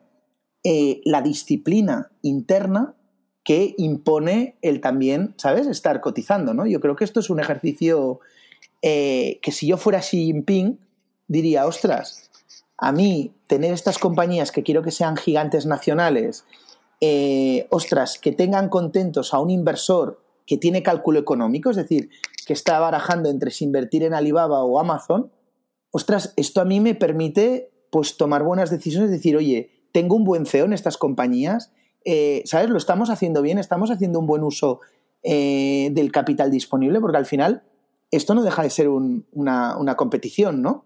Entonces, a mí me parecería una mala decisión este delisting, la verdad. Pues queda, queda muy claro. La verdad que te, has mojado bastante, Luis. Pero os digo una cosa, eh, ya sé que no. Ah, no, y, ya sé que no, que no me toca, pero esta pregunta, por ejemplo, también me gustaría mucho saber vuestra opinión, ¿eh? Y también me enriquecería mucho, porque es un tema en el que, os lo digo, ¿eh? en, el, en el que, oye, al final es una opinión, y luego os digo una cosa, ¿eh? Que cuando, y hago, forma parte del disclaimer, ¿no? Pero no es lo mismo invertir en China a título individual y la percepción de, ¿sabes? Y el riesgo que tú puedas asumir individualmente que cuando estás en un fideicomiso, ¿eh? O, gestionando dinero de terceros en donde al final tú siempre tienes que asumir riesgos que sepas explicar muy bien, ¿no? Y esas son las normas del juego, ¿no? Eh, lo digo por, por acabarte de por contestar la pregunta de Krevix, que ya os digo, ¿eh? yo creo que también me gustará. Luego, si no, me aprovecharé y os preguntaré por Twitter. ¿eh? Porque nuestra opinión es, muy similar a la tuya. Yo, de, hecho, hace, hace poco más de un mes estaba tomando una caña con, con Paco, con Paco Lodeiro, y hablábamos justo de esto. Y yo le decía que para mí era un imposible, porque si algo caracterizaba a los chinos es que eran muy inteligentes y que no le veía demasiado sentido a, la decisión porque no les perjudica en nada y sí que les favorece en muchos aspectos. Y, también que el terremoto financiero que podría ocasionar una decisión de ese calado, eh, bueno, pues podría hacer temblar los cimientos de, de, los mercados a nivel mundial a un nivel bastante bastante fuerte. No le veo mucho sentido tomar una decisión tan radical y tan, tan extrema. Pero bueno, eh, un poco poniendo el contexto que ponías tú, que yo creo que es lo apropiado, en base a todas las decisiones que han ido tomando en, China los últimos años, no encaja demasiado con, todas ellas. Hmm. Pasando, pasando a un tema, bueno, seguimos con lo mismo, seguimos con China. Eh, hemos visto las donaciones que han obligado a hacer a las principales empresas chinas las últimas semanas, las cuales representan un porcentaje importante. ¿Tú crees que esto se va a convertir en un recurrente, que veremos más eh, sanciones de este estilo o, cómo lo ves? Hmm. Es, también una muy buena pregunta. A ver, con, respecto a lo anterior, también un último, un último disclaimer, ¿eh? que creo que también puede clarificar a la audiencia, que es que muchas veces se está hablando de, una segunda guerra fría, ¿vale? Entre China y Estados Unidos y realmente hay algunos componentes en donde esta metáfora, esta alegoría te podría servir, pero al mismo tiempo, a diferencia de la Primera Guerra Fría, en donde eran dos bloques totalmente aislados y estancos, y donde muy pocos países tenían relación comercial financiera con ambos bloques, es decir, o tú eras de los rojos o tú eras de los azules, Ahora lo curioso del tema es que existe una codependencia financiera, económica, político-cultural entre China y Estados Unidos muy importante, muy importante. O sea, China tiene 3 trillones de reservas probadas eh, en dólares, ¿vale? Y unas reservas que no paran de incrementarse cada año. Eh, y hay una codependencia. Eh, Estados Unidos es uno de los proveedores de energía principales de gas natural licuado, por ejemplo, de, China. Es uno de los proveedores de materia prima agrícola eh, principal de China. Es decir, estamos en una economía tan compleja y tan globalizada que, como tú dices, o sea, dar golpes en la mesa en el momento actual de una manera tan bestia son unos golpes en la mesa que, que te pueden explotar en la cara, ¿no? Eh, por, acabar de, esto, ¿no? Entonces, lo que dices de, estas noticias ¿no? que han salido de, sobre todo Tencent, ¿no? Fue la primera y luego fue Alibaba, que al cambio anunciaron unos, unos pledges de unos, creo que eran 15 billions. Es verdad que si te leías bien y si te lo lees bien, son 15 billions en una ventana temporal, ¿eh? que no sé si son 7 o 10 años, eh, con lo cual el impacto, sobre todo con el flujo de caja, yo hice cuatro números rápido, ¿eh? Y os hablo de números rápidos porque esto salió cuando estaba en agosto y yo me acuerdo porque salió esta noticia y me lo miré casi desde la playa y los números es un impacto que habría que mirarlo y hacerlos bien, pero eran del orden de, significaban el 6% más o menos del free cash flow anual, de, en el caso de Alibaba, ¿eh? os hablo, en este periodo de 10 años, ¿A cambio de qué? A cambio de, uno, yo creo que el mensaje principal de esta noticia es realineamiento, es decir, la voluntad de estas compañías, porque ¿de dónde viene toda esta crisis? Vayamos al origen de toda esta crisis. Yo me acuerdo que eh, hablábamos de estos temas con, Luis Miguel eh, de, eh, de Value y en noviembre. Y una de las cosas que hablábamos cuando Alibaba creo que estaba a 330 dólares.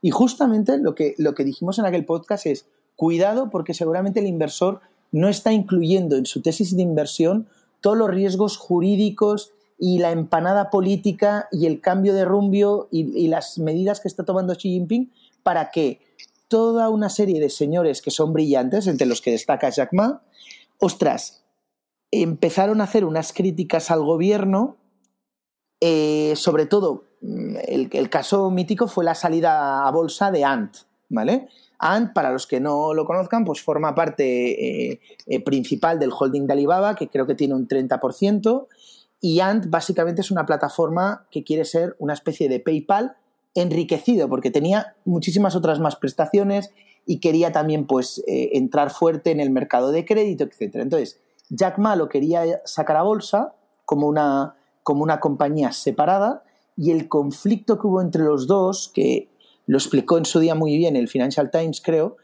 era el tema de decir, oye, el gobierno chino, no falto de criterio tampoco, quería que Ant estuviera bajo el perímetro de supervisión del Banco Central chino y que estuviera eh, tratada como una compañía financiera, no como una compañía tecnológica. ¿Vale? eh, que es una cosa que tiene cierto sentido. O sea, al final, y, ¿no? Incluso compañías como. Porque encima está desarrollándose mucho en, las patas de asset management, de ETFs también. o sea, estaba creciendo en todo.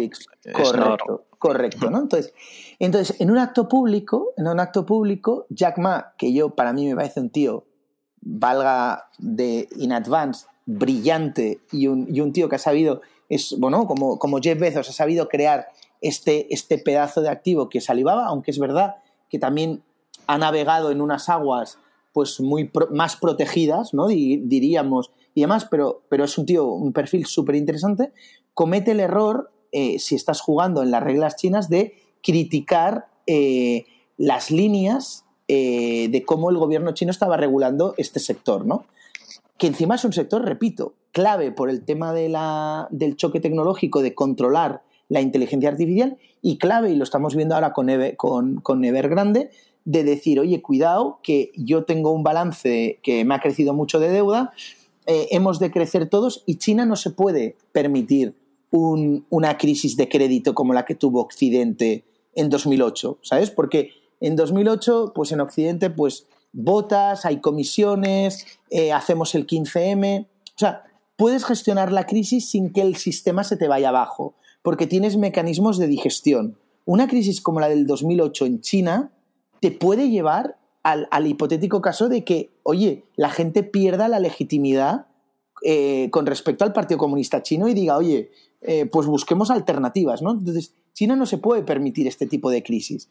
Entonces, en ese esquema de economía tutelada, eh, Xi Jinping aparta a Jack Ma, viene toda esta crisis y ahora lo que estamos viendo con esta noticia, y vuelvo a lo de a estos pledges en el tema de medioambiental, es un realineamiento de estas compañías con es un poco las ovejas volviendo al redil del pastor, ¿no? decir, oye, tú quieres que esto que compartamos, lo que decía antes Krevix, con mucho criterio, esta prosperidad compartida, oye, eh, entiendo el juego y vuelvo a jugar con las reglas, ¿no? A mí has, me has protegido, me has inyectado dinero, me has dado soporte, eh, has prevenido de la competencia extranjera. Bueno, es que es otro juego. Ya os digo, eh, que no lo valoro ni, ni positivo, solo estoy describiendo eh, tratando de entender las normas del juego, ¿no? Entonces, este pledge, fijaros que también pasó un poco más desapercibido, pero el CEO de Alibaba criticó, sabéis, que salió en prensa, criticó públicamente la salida a bolsa de Didi. Precisamente porque ¿qué había en Didi? Didi lo que había es el tema de las Smart Cities, que es otro tema clave para China, por el tema medioambiental, por la sostenibilidad. ¿Y qué hay detrás de la Smart City? Datos, inteligencia artificial. De nuevo, tema estratégico para China. Entonces, en aquel momento, encima, China, aparte de que quería lanzar un mensaje y, oye, que aquí mando yo, que yo creo que también detrás de todo esto lo que hay es un mensaje de Xi Jinping para que a todo el mundo le quede claro que manda él y que esto sigue siendo una economía dirigida y que el sector tecnológico en China, en el fondo, funciona como el sector bancario en Occidente, ¿no? O sea, eh, igual la gente no lo sabe, pero por ejemplo, si ahora eh, la Casa quiere nombrar un nuevo director general, pues seguramente el señor Fainé y el señor Alcaraz y, los que toquen se van a tener que ir a ver a Calviño a Madrid. Y no solo se tienen que ir a ver a Calviño a Madrid, también se van a tener que ir a ver a Lagarde y a De Guindos al Banco Central Europeo, porque son unos nombramientos que tiene que aprobar el regulador. ¿Vale? Eh, esto es así. Igual hay gente que no, que no lo conoce, pero el sector financiero, si tú tienes la categoría de director general en una entidad bancaria de crédito, más si es sistémica, tú tienes que estar aprobado por el propio regulador. Pues esta misma lógica aplica en, aplica en China en casi todos los sectores estratégicos. ¿O qué ha pasado en Indra? ¿Qué ha pasado en Indra o qué ha pasado en red eléctrica? ¿No? Pues que el, el gobierno ha impuesto la persona, ¿no? Pues eso a una escala mayor es lo que ha pasado en China, pero ya os digo, más que hacer la valoración moral de si nos parece que este sistema es mejor o peor que otro, lo importante como inversores es entender lo que está pasando, ¿no? Y, las normas a las que están sujetas estas compañías también están protegidas de la, de la competencia, ¿no? O sea, es que todo aquí va con... ¿no? También China ha sabido hacer unos gigantes nacionales como Alibaba, que es prácticamente el player que domina toda la región euroasiática, que no únicamente es la región que más población eh, ahora mismo reúne en el planeta, sino que también es la región que más crece. Claro, es que. Entonces hay que saber jugar con, con esas normas, ¿no? Completamente de acuerdo.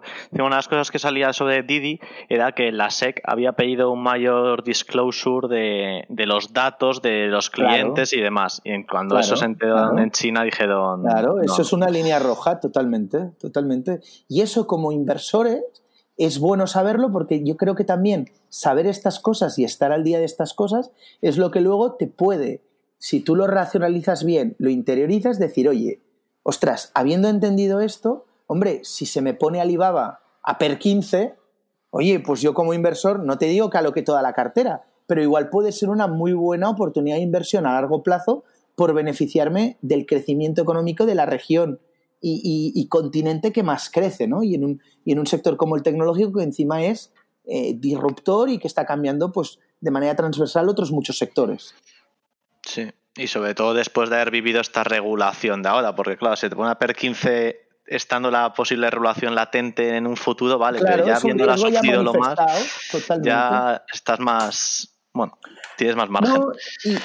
y, de hecho os digo una cosa, y esto es una reflexión que yo creo que todavía no llega, ¿no? Pero también lo que ha pasado en China, eh, sabéis que, por ejemplo, uno de los aspectos que más ha llamado la atención es todo lo que se llama ahora de la geek economy, ¿vale? Que es la parte esta de, digamos, de dentro de lo que es la revolución tecnológica, los trabajos de estos de menos valor añadido, o por ejemplo aquí en España, pensar en los repartidores de globo, ¿no? Pues Alibaba también tiene sus repartidores, ¿no? Aunque vayan en camión, que hacen más horas que un reloj y que tenían unos salarios que el gobierno chino consideraba que estaban muy apretados, ¿no? Entonces, gran parte del pack de regulación que han metido los chinos, en vez de trocear estas compañías que no tienen ningún sentido porque precisamente de trabajar juntas salen sinergias y se han convertido en grandes plataformas, lo que sí que se han introducido son eh, controles de precio. ¿Sabes? Controles de precio de decir, oye, tú como Alibaba te voy a imponer, ¿sabes? Eh, bueno, ciertas limitaciones, tal, ¿no?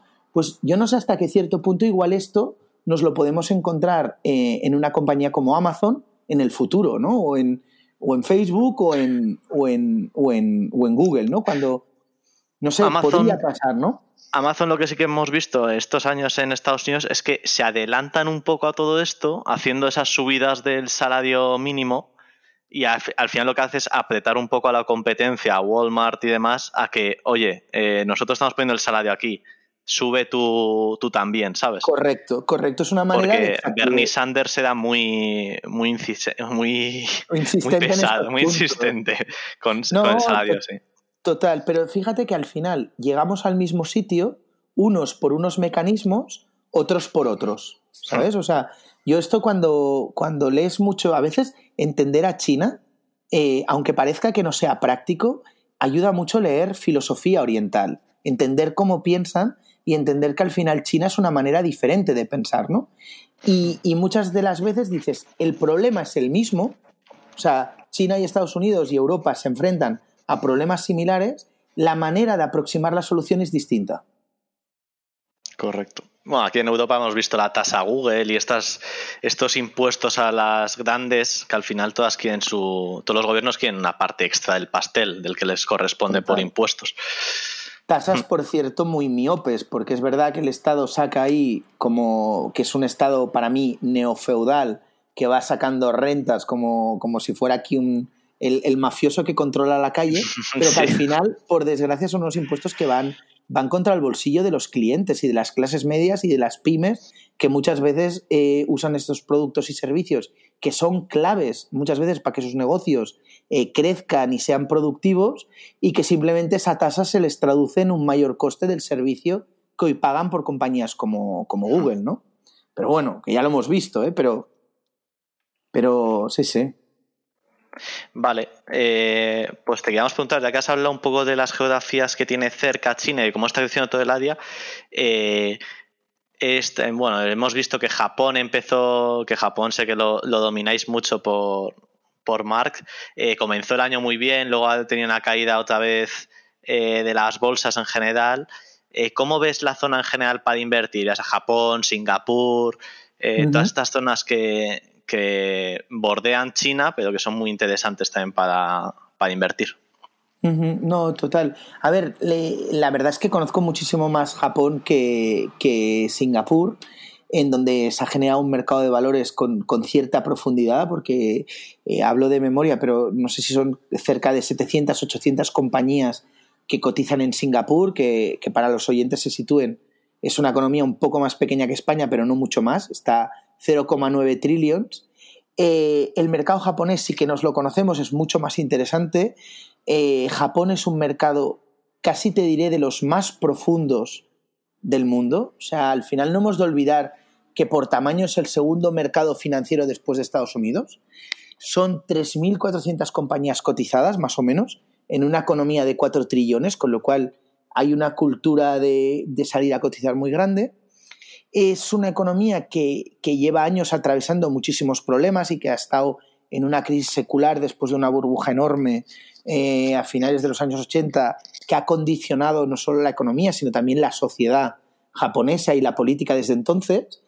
Eh, es un mercado que nosotros con Marx siempre decíamos que es un mercado lleno de minas, ¿vale? Lleno de trampas de valor, con lo cual exige mucha prudencia a la hora de aproximarse, pero que al mismo tiempo para el inversor en valor a largo plazo, pues es, es tremendamente atractivo por lo que decía, ¿no? Por esta profundidad que te permite a los, a los inversores que no tenemos problemas de, de liquidez, pues acceder a un tipo de compañía eh, mid y small cap, eh, industrial, que crece, muy resistente, porque son compañías eh, que han aguantado, muchas de ellas, hablamos de estas compañías con larga trayectoria, clásicas, industriales, muy capitalizadas, con unos balances muy, muy saneados, nada de deuda, que han aguantado crisis durísimas, que han pasado. Nosotros ahora hemos pasado por el COVID, pero es que Japón pasó una crisis, eh, pero muy, muy fuerte, que a veces no, no, somos conscientes, con lo de Fukushima, que generó eh, muchísima ansiedad, muchísima ansiedad. Se generó, además, oye, una cosa que venía de un tsunami, o sea, una región que es isleña. Japón es un continente isla, con todo lo que esto, que esto conlleva, ¿no? O sea, mm, tú te vas, te vas a Baleares, que yo es una economía que, me conozco mucho y demás, ostras, mm, cuando tú vas a Baleares o a Canarias, eh, la economía de Baleares o Canarias ha generado una dinámica propia simplemente por el hecho de, por el carácter isleño, ¿no? Igual que en el Reino Unido eh, con respecto a Europa, ¿no? Pues Japón, eh, un poco igual, ¿no? Es un continente isla que se siente muy que, que aislado en ciertas maneras, bisagra entre China y Estados Unidos. Sabéis que Corea y China, y Corea y Japón, pues evidentemente están dentro del área de influencia de, un gigante como China porque lo tienen a tocar Pekín y Tokio, pensar que son cuatro horas de avión. Tienes, al, tienes, entre comillas, no al enemigo, pero a un tío que tiene un modelo diferente al tuyo, muy cerca, ¿no? Japón y Corea son aliados de Estados Unidos, pero entendido ese contexto, pues es un mercado muy volátil, muy volátil en donde el mercado financiero fluctúa mucho eh, los precios a cómo, a cómo se comporta a veces la bolsa china y, las noticias, que siempre es una región muy intensa en, actualidad y en noticias, tanto buenas como malas, pero la verdad es que si uno se aproxima a los fundamentales de las compañías, eh, hay un universo muy, muy interesante para el inversor en valor a largo plazo, en donde puede encontrar compañías eh, que están de manera sostenida generando eh, de forma recurrente y sólida flujos de caja, rentables, en sectores que crecen, en sectores de, ¿sabes?, de, industrias auxiliares, porque, por ejemplo, nuestra cartera japonesa pues es muy mercado nacional, ¿no? Son, son negocios que están muy relacionados con B2B y luego estas compañías que luego pues pueden exportar, ¿no? Pero eh, el 80% de nuestra cartera es mercado nacional. Eh, y ya os digo, compañías que encima, el gran premio de todo esto, ¿no? El gran atractivo además de la calidad intrínseca de los negocios es que luego los estás comprando a, a PER después de caja, pues dos, tres veces free cash flow. ¿no? A unas valoraciones. Yo siempre, que, me siempre que me ha aproximado las valoraciones eh, siempre es lo más atractivo, sin duda, eh, y al final es que te cumple todos los principios del buen value investors debe buscar, de eh, empresas controladas por familias, sin deuda prácticamente, con caja, muchas que cotizan la caja directamente. Así es. Pero sí que es verdad, yo lo que, desde mi perspectiva, lo que siempre he visto son decisiones de capital allocation muy pobres eh, que no saber qué hacer con ese dinero. Es decir, estás generando, eh, pero no estás haciendo un M&A, no estás haciendo, no estás comprando acciones, eh, tampoco estás dando grandes dividendos, o sea, es como que ahí siempre les ves como un poco conservadores, digamos, comparado con el resto de regiones, a lo mejor que, que estamos acostumbrados a invertir.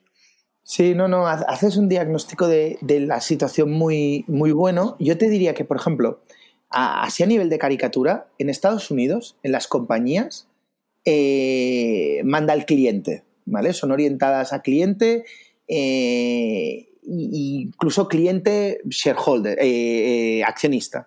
En Europa manda al regulador, ¿vale? Al final, el que tiene la fuerza es el regulador. En, en Japón, el que manda es el trabajador, las compañías muchas veces eh, han pivotado mucho sobre el bienestar del trabajador, ¿no? Entonces, se ha generado una cultura, como tú dices, muy conservadora con el uso de caja, porque se percibe que esa caja, en el fondo, ese remanente, el shareholder, que a veces tiene mucho poder, es el trabajador, ¿no? Entonces, ese dinero es del trabajador y parece que no se pueda eh, eh, pues premiar a los, a los accionistas, que para mí, oye, igual que tú pagas a los trabajadores con la nómina, yo esto lo decía muchas veces a mis alumnos en esa de cuando daba clases, ¿no? Decir, oye, ¿verdad que os sorprende os sorprendería un, un, eh, un equipo directivo que no pagara nóminas? Y todo el mundo, ostras, qué mal, todo el mundo indignado, ¿no?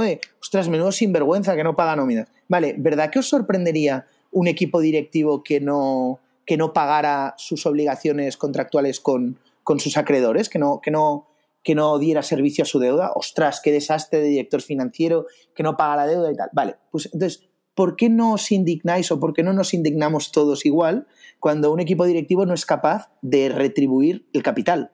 ¿No? ¿Estamos de acuerdo de que para que funcione una compañía se necesitan trabajadores, pero también se necesita gente que ponga ese capital a trabajar, ¿no? Entonces, ese capital, oye, un año igual no lo, no lo retribuyes porque precisamente es renta variable, pues oye, ya asumimos más riesgo de que un año, pues igual nos quedamos sin, retribución. Hombre, pero el equipo directivo que de manera sostenida no retribuye el capital, hombre, ahí, ¿no? Estamos todos de acuerdo, ¿no? Y, ahí los alumnos, algunos de ellos hacen un poco el chip, ¿sabes? Un poco para provocar la reflexión, ¿no? Entonces, en este sentido, diría, haría dos observaciones. Yo creo que hay un tema, un cambio lento en, los equipos directivos de las compañías japonesas que era una, gerantocracia y que ahora estamos viendo que está, además, unos líderes que, fijaros, eh, las personas que ahora estaban dirigiendo las compañías japonesas son gente que lleva 30 años solo viviendo crisis. Crisis, o sea, solo gestionando un estado, ni que sea, eh, voy más allá del PIB, o sea, gestionando un estado de ánimo de crisis. O sea, ¿sabes aquello de, ya, no me fijo en el PIB, no, no, de, ¿sabéis aquello de estado de ánimo de, que las cosas cada día parece que vayan a peor, ¿no? Entonces, eso ha generado una cultura tremendamente conservadora con la gestión de la caja y yo creo que ahora cuando están entrando una nueva generación de directivos japoneses, muchos de ellos además formados fuera, yo creo que estamos viendo cambios en la gestión, como decía muy bien Krevix, en cómo se usa la caja, y, cómo esa caja se utiliza para poner en valor eh, la compañía y, el retorno eh, al capital para los accionistas, pero también hay en paralelo, y estos son unos cambios que hemos visto más y, los hemos visto en la cartera, ¿eh? esto es un, un catalizador de unlock value clarísimo para nosotros, es dentro de lo que son las políticas que conocemos aquí en Occidente como, como el Abenomics, ¿vale? que la Abenomics es un, es, un paquete de medidas que en algunas cosas son un desastre, por ejemplo, todo lo que han sido políticas de demanda, tanto fiscales como, como monetarias, pues yo las juzgo, yo creo que vamos, y ahí están los resultados, eh, que ha provocado una, no ha evitado la recesión de balances y lo único que te ha dejado es una economía, una economía perdón, totalmente estancada, pero en cambio son menos conocidas las reformas estructurales dentro del sector corporativo. ¿no? Entonces, eh, las medidas de la Benomics ha incorporado muchas medidas que han ayudado a desligar los llamados kerietsus, ¿vale? es decir, eh, participaciones cruzadas que evitaban y que muchas veces eh, evitaban que se pudiera aflorar valor para los accionistas.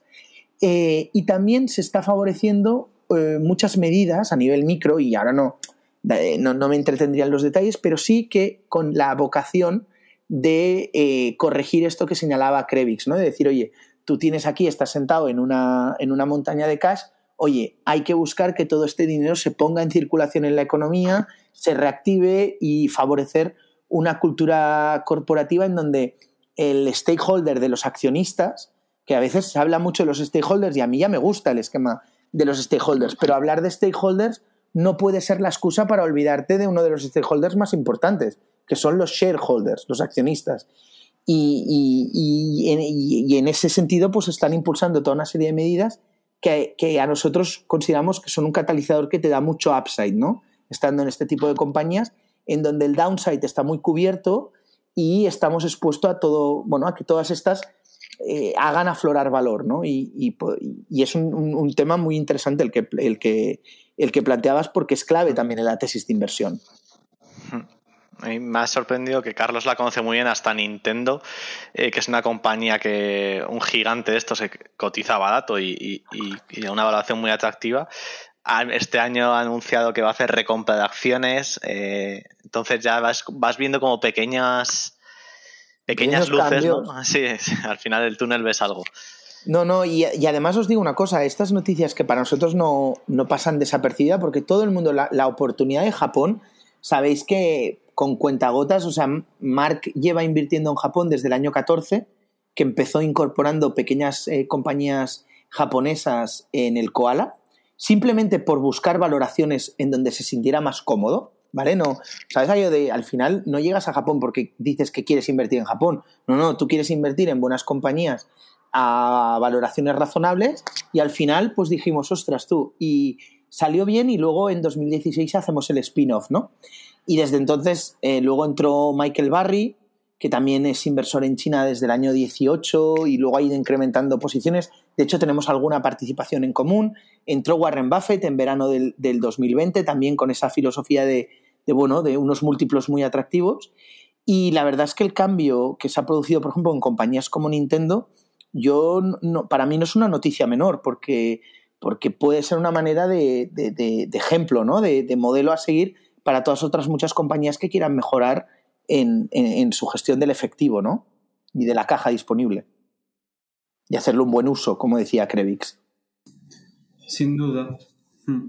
Pues Luis, la verdad que nos has dejado un dibujo de la situación china, en mi opinión, muy completo. Para mí ha sido, ha sido muy, muy interesante. Me voy con una imagen bastante mejor de la que, de la que tenía, por lo que te, te lo agradezco por mi parte y que creo que para los, para los oyentes va a ser una, un, podcast muy satisfactorio porque desde luego que se han tocado muchos puntos con mucho sentido común y nos ha quedado como una imagen. Eh, como decías, no es dar una respuesta, es simplemente hacer un contexto, un dibujo, para que cada cual haga su, su propio trabajo. Y creo que, que ha quedado muy completo. O sea que te damos las gracias por, por haber venido al podcast y, nada, que esperamos que vengas para la siguiente temporada, pero para tocar otro programa que no sea China.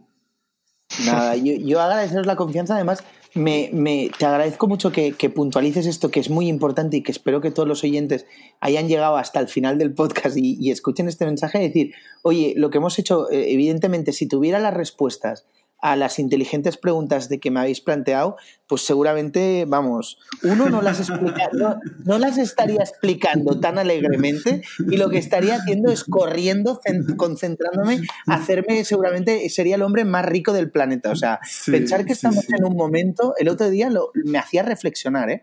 Estamos en un momento en el que Ray Dalio lleva, creo que ya son cuatro años, eh, que el Pure Alpha no acaba de funcionar después de 30 años ganando dinero, eh, Ray Dalio lleva ya, creo, eh, corregirme si me equivoco, pero que son tres, ya, tres, cuatro años que ya va con el, con el pie torcido, ¿no? Entonces, yo lo que sí que animaría, porque todavía no hemos, no hemos tocado cosas, pero sí que animaría a los oyentes a que lean mucho sobre, sobre historia de China, sobre la geopolítica china, sobre Estados Unidos y, China y sus relaciones.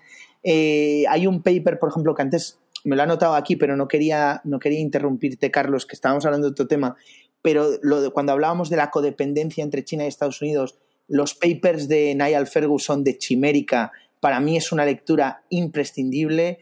luego también iros también a, las visiones más pesimistas, ¿no? Yo en verano me he estado leyendo a Graham Allison, ¿vale? Que este tiene muy bien desarrollada el símil de si China y Estados Unidos podrían eh, caer en la, en la trampa de, de Tudícides, ¿no? De decir, oye, cuando tú tienes Grecia y Persa, ¿no? Que es el cronista de las guerras del Peloponeso, de decir, oye, cuando tú tienes eh, inevitablemente un poder en donde hay mucha confianza, ¿vale? Genera, o sea, China ahora mismo está con, la autoestima por las nubes.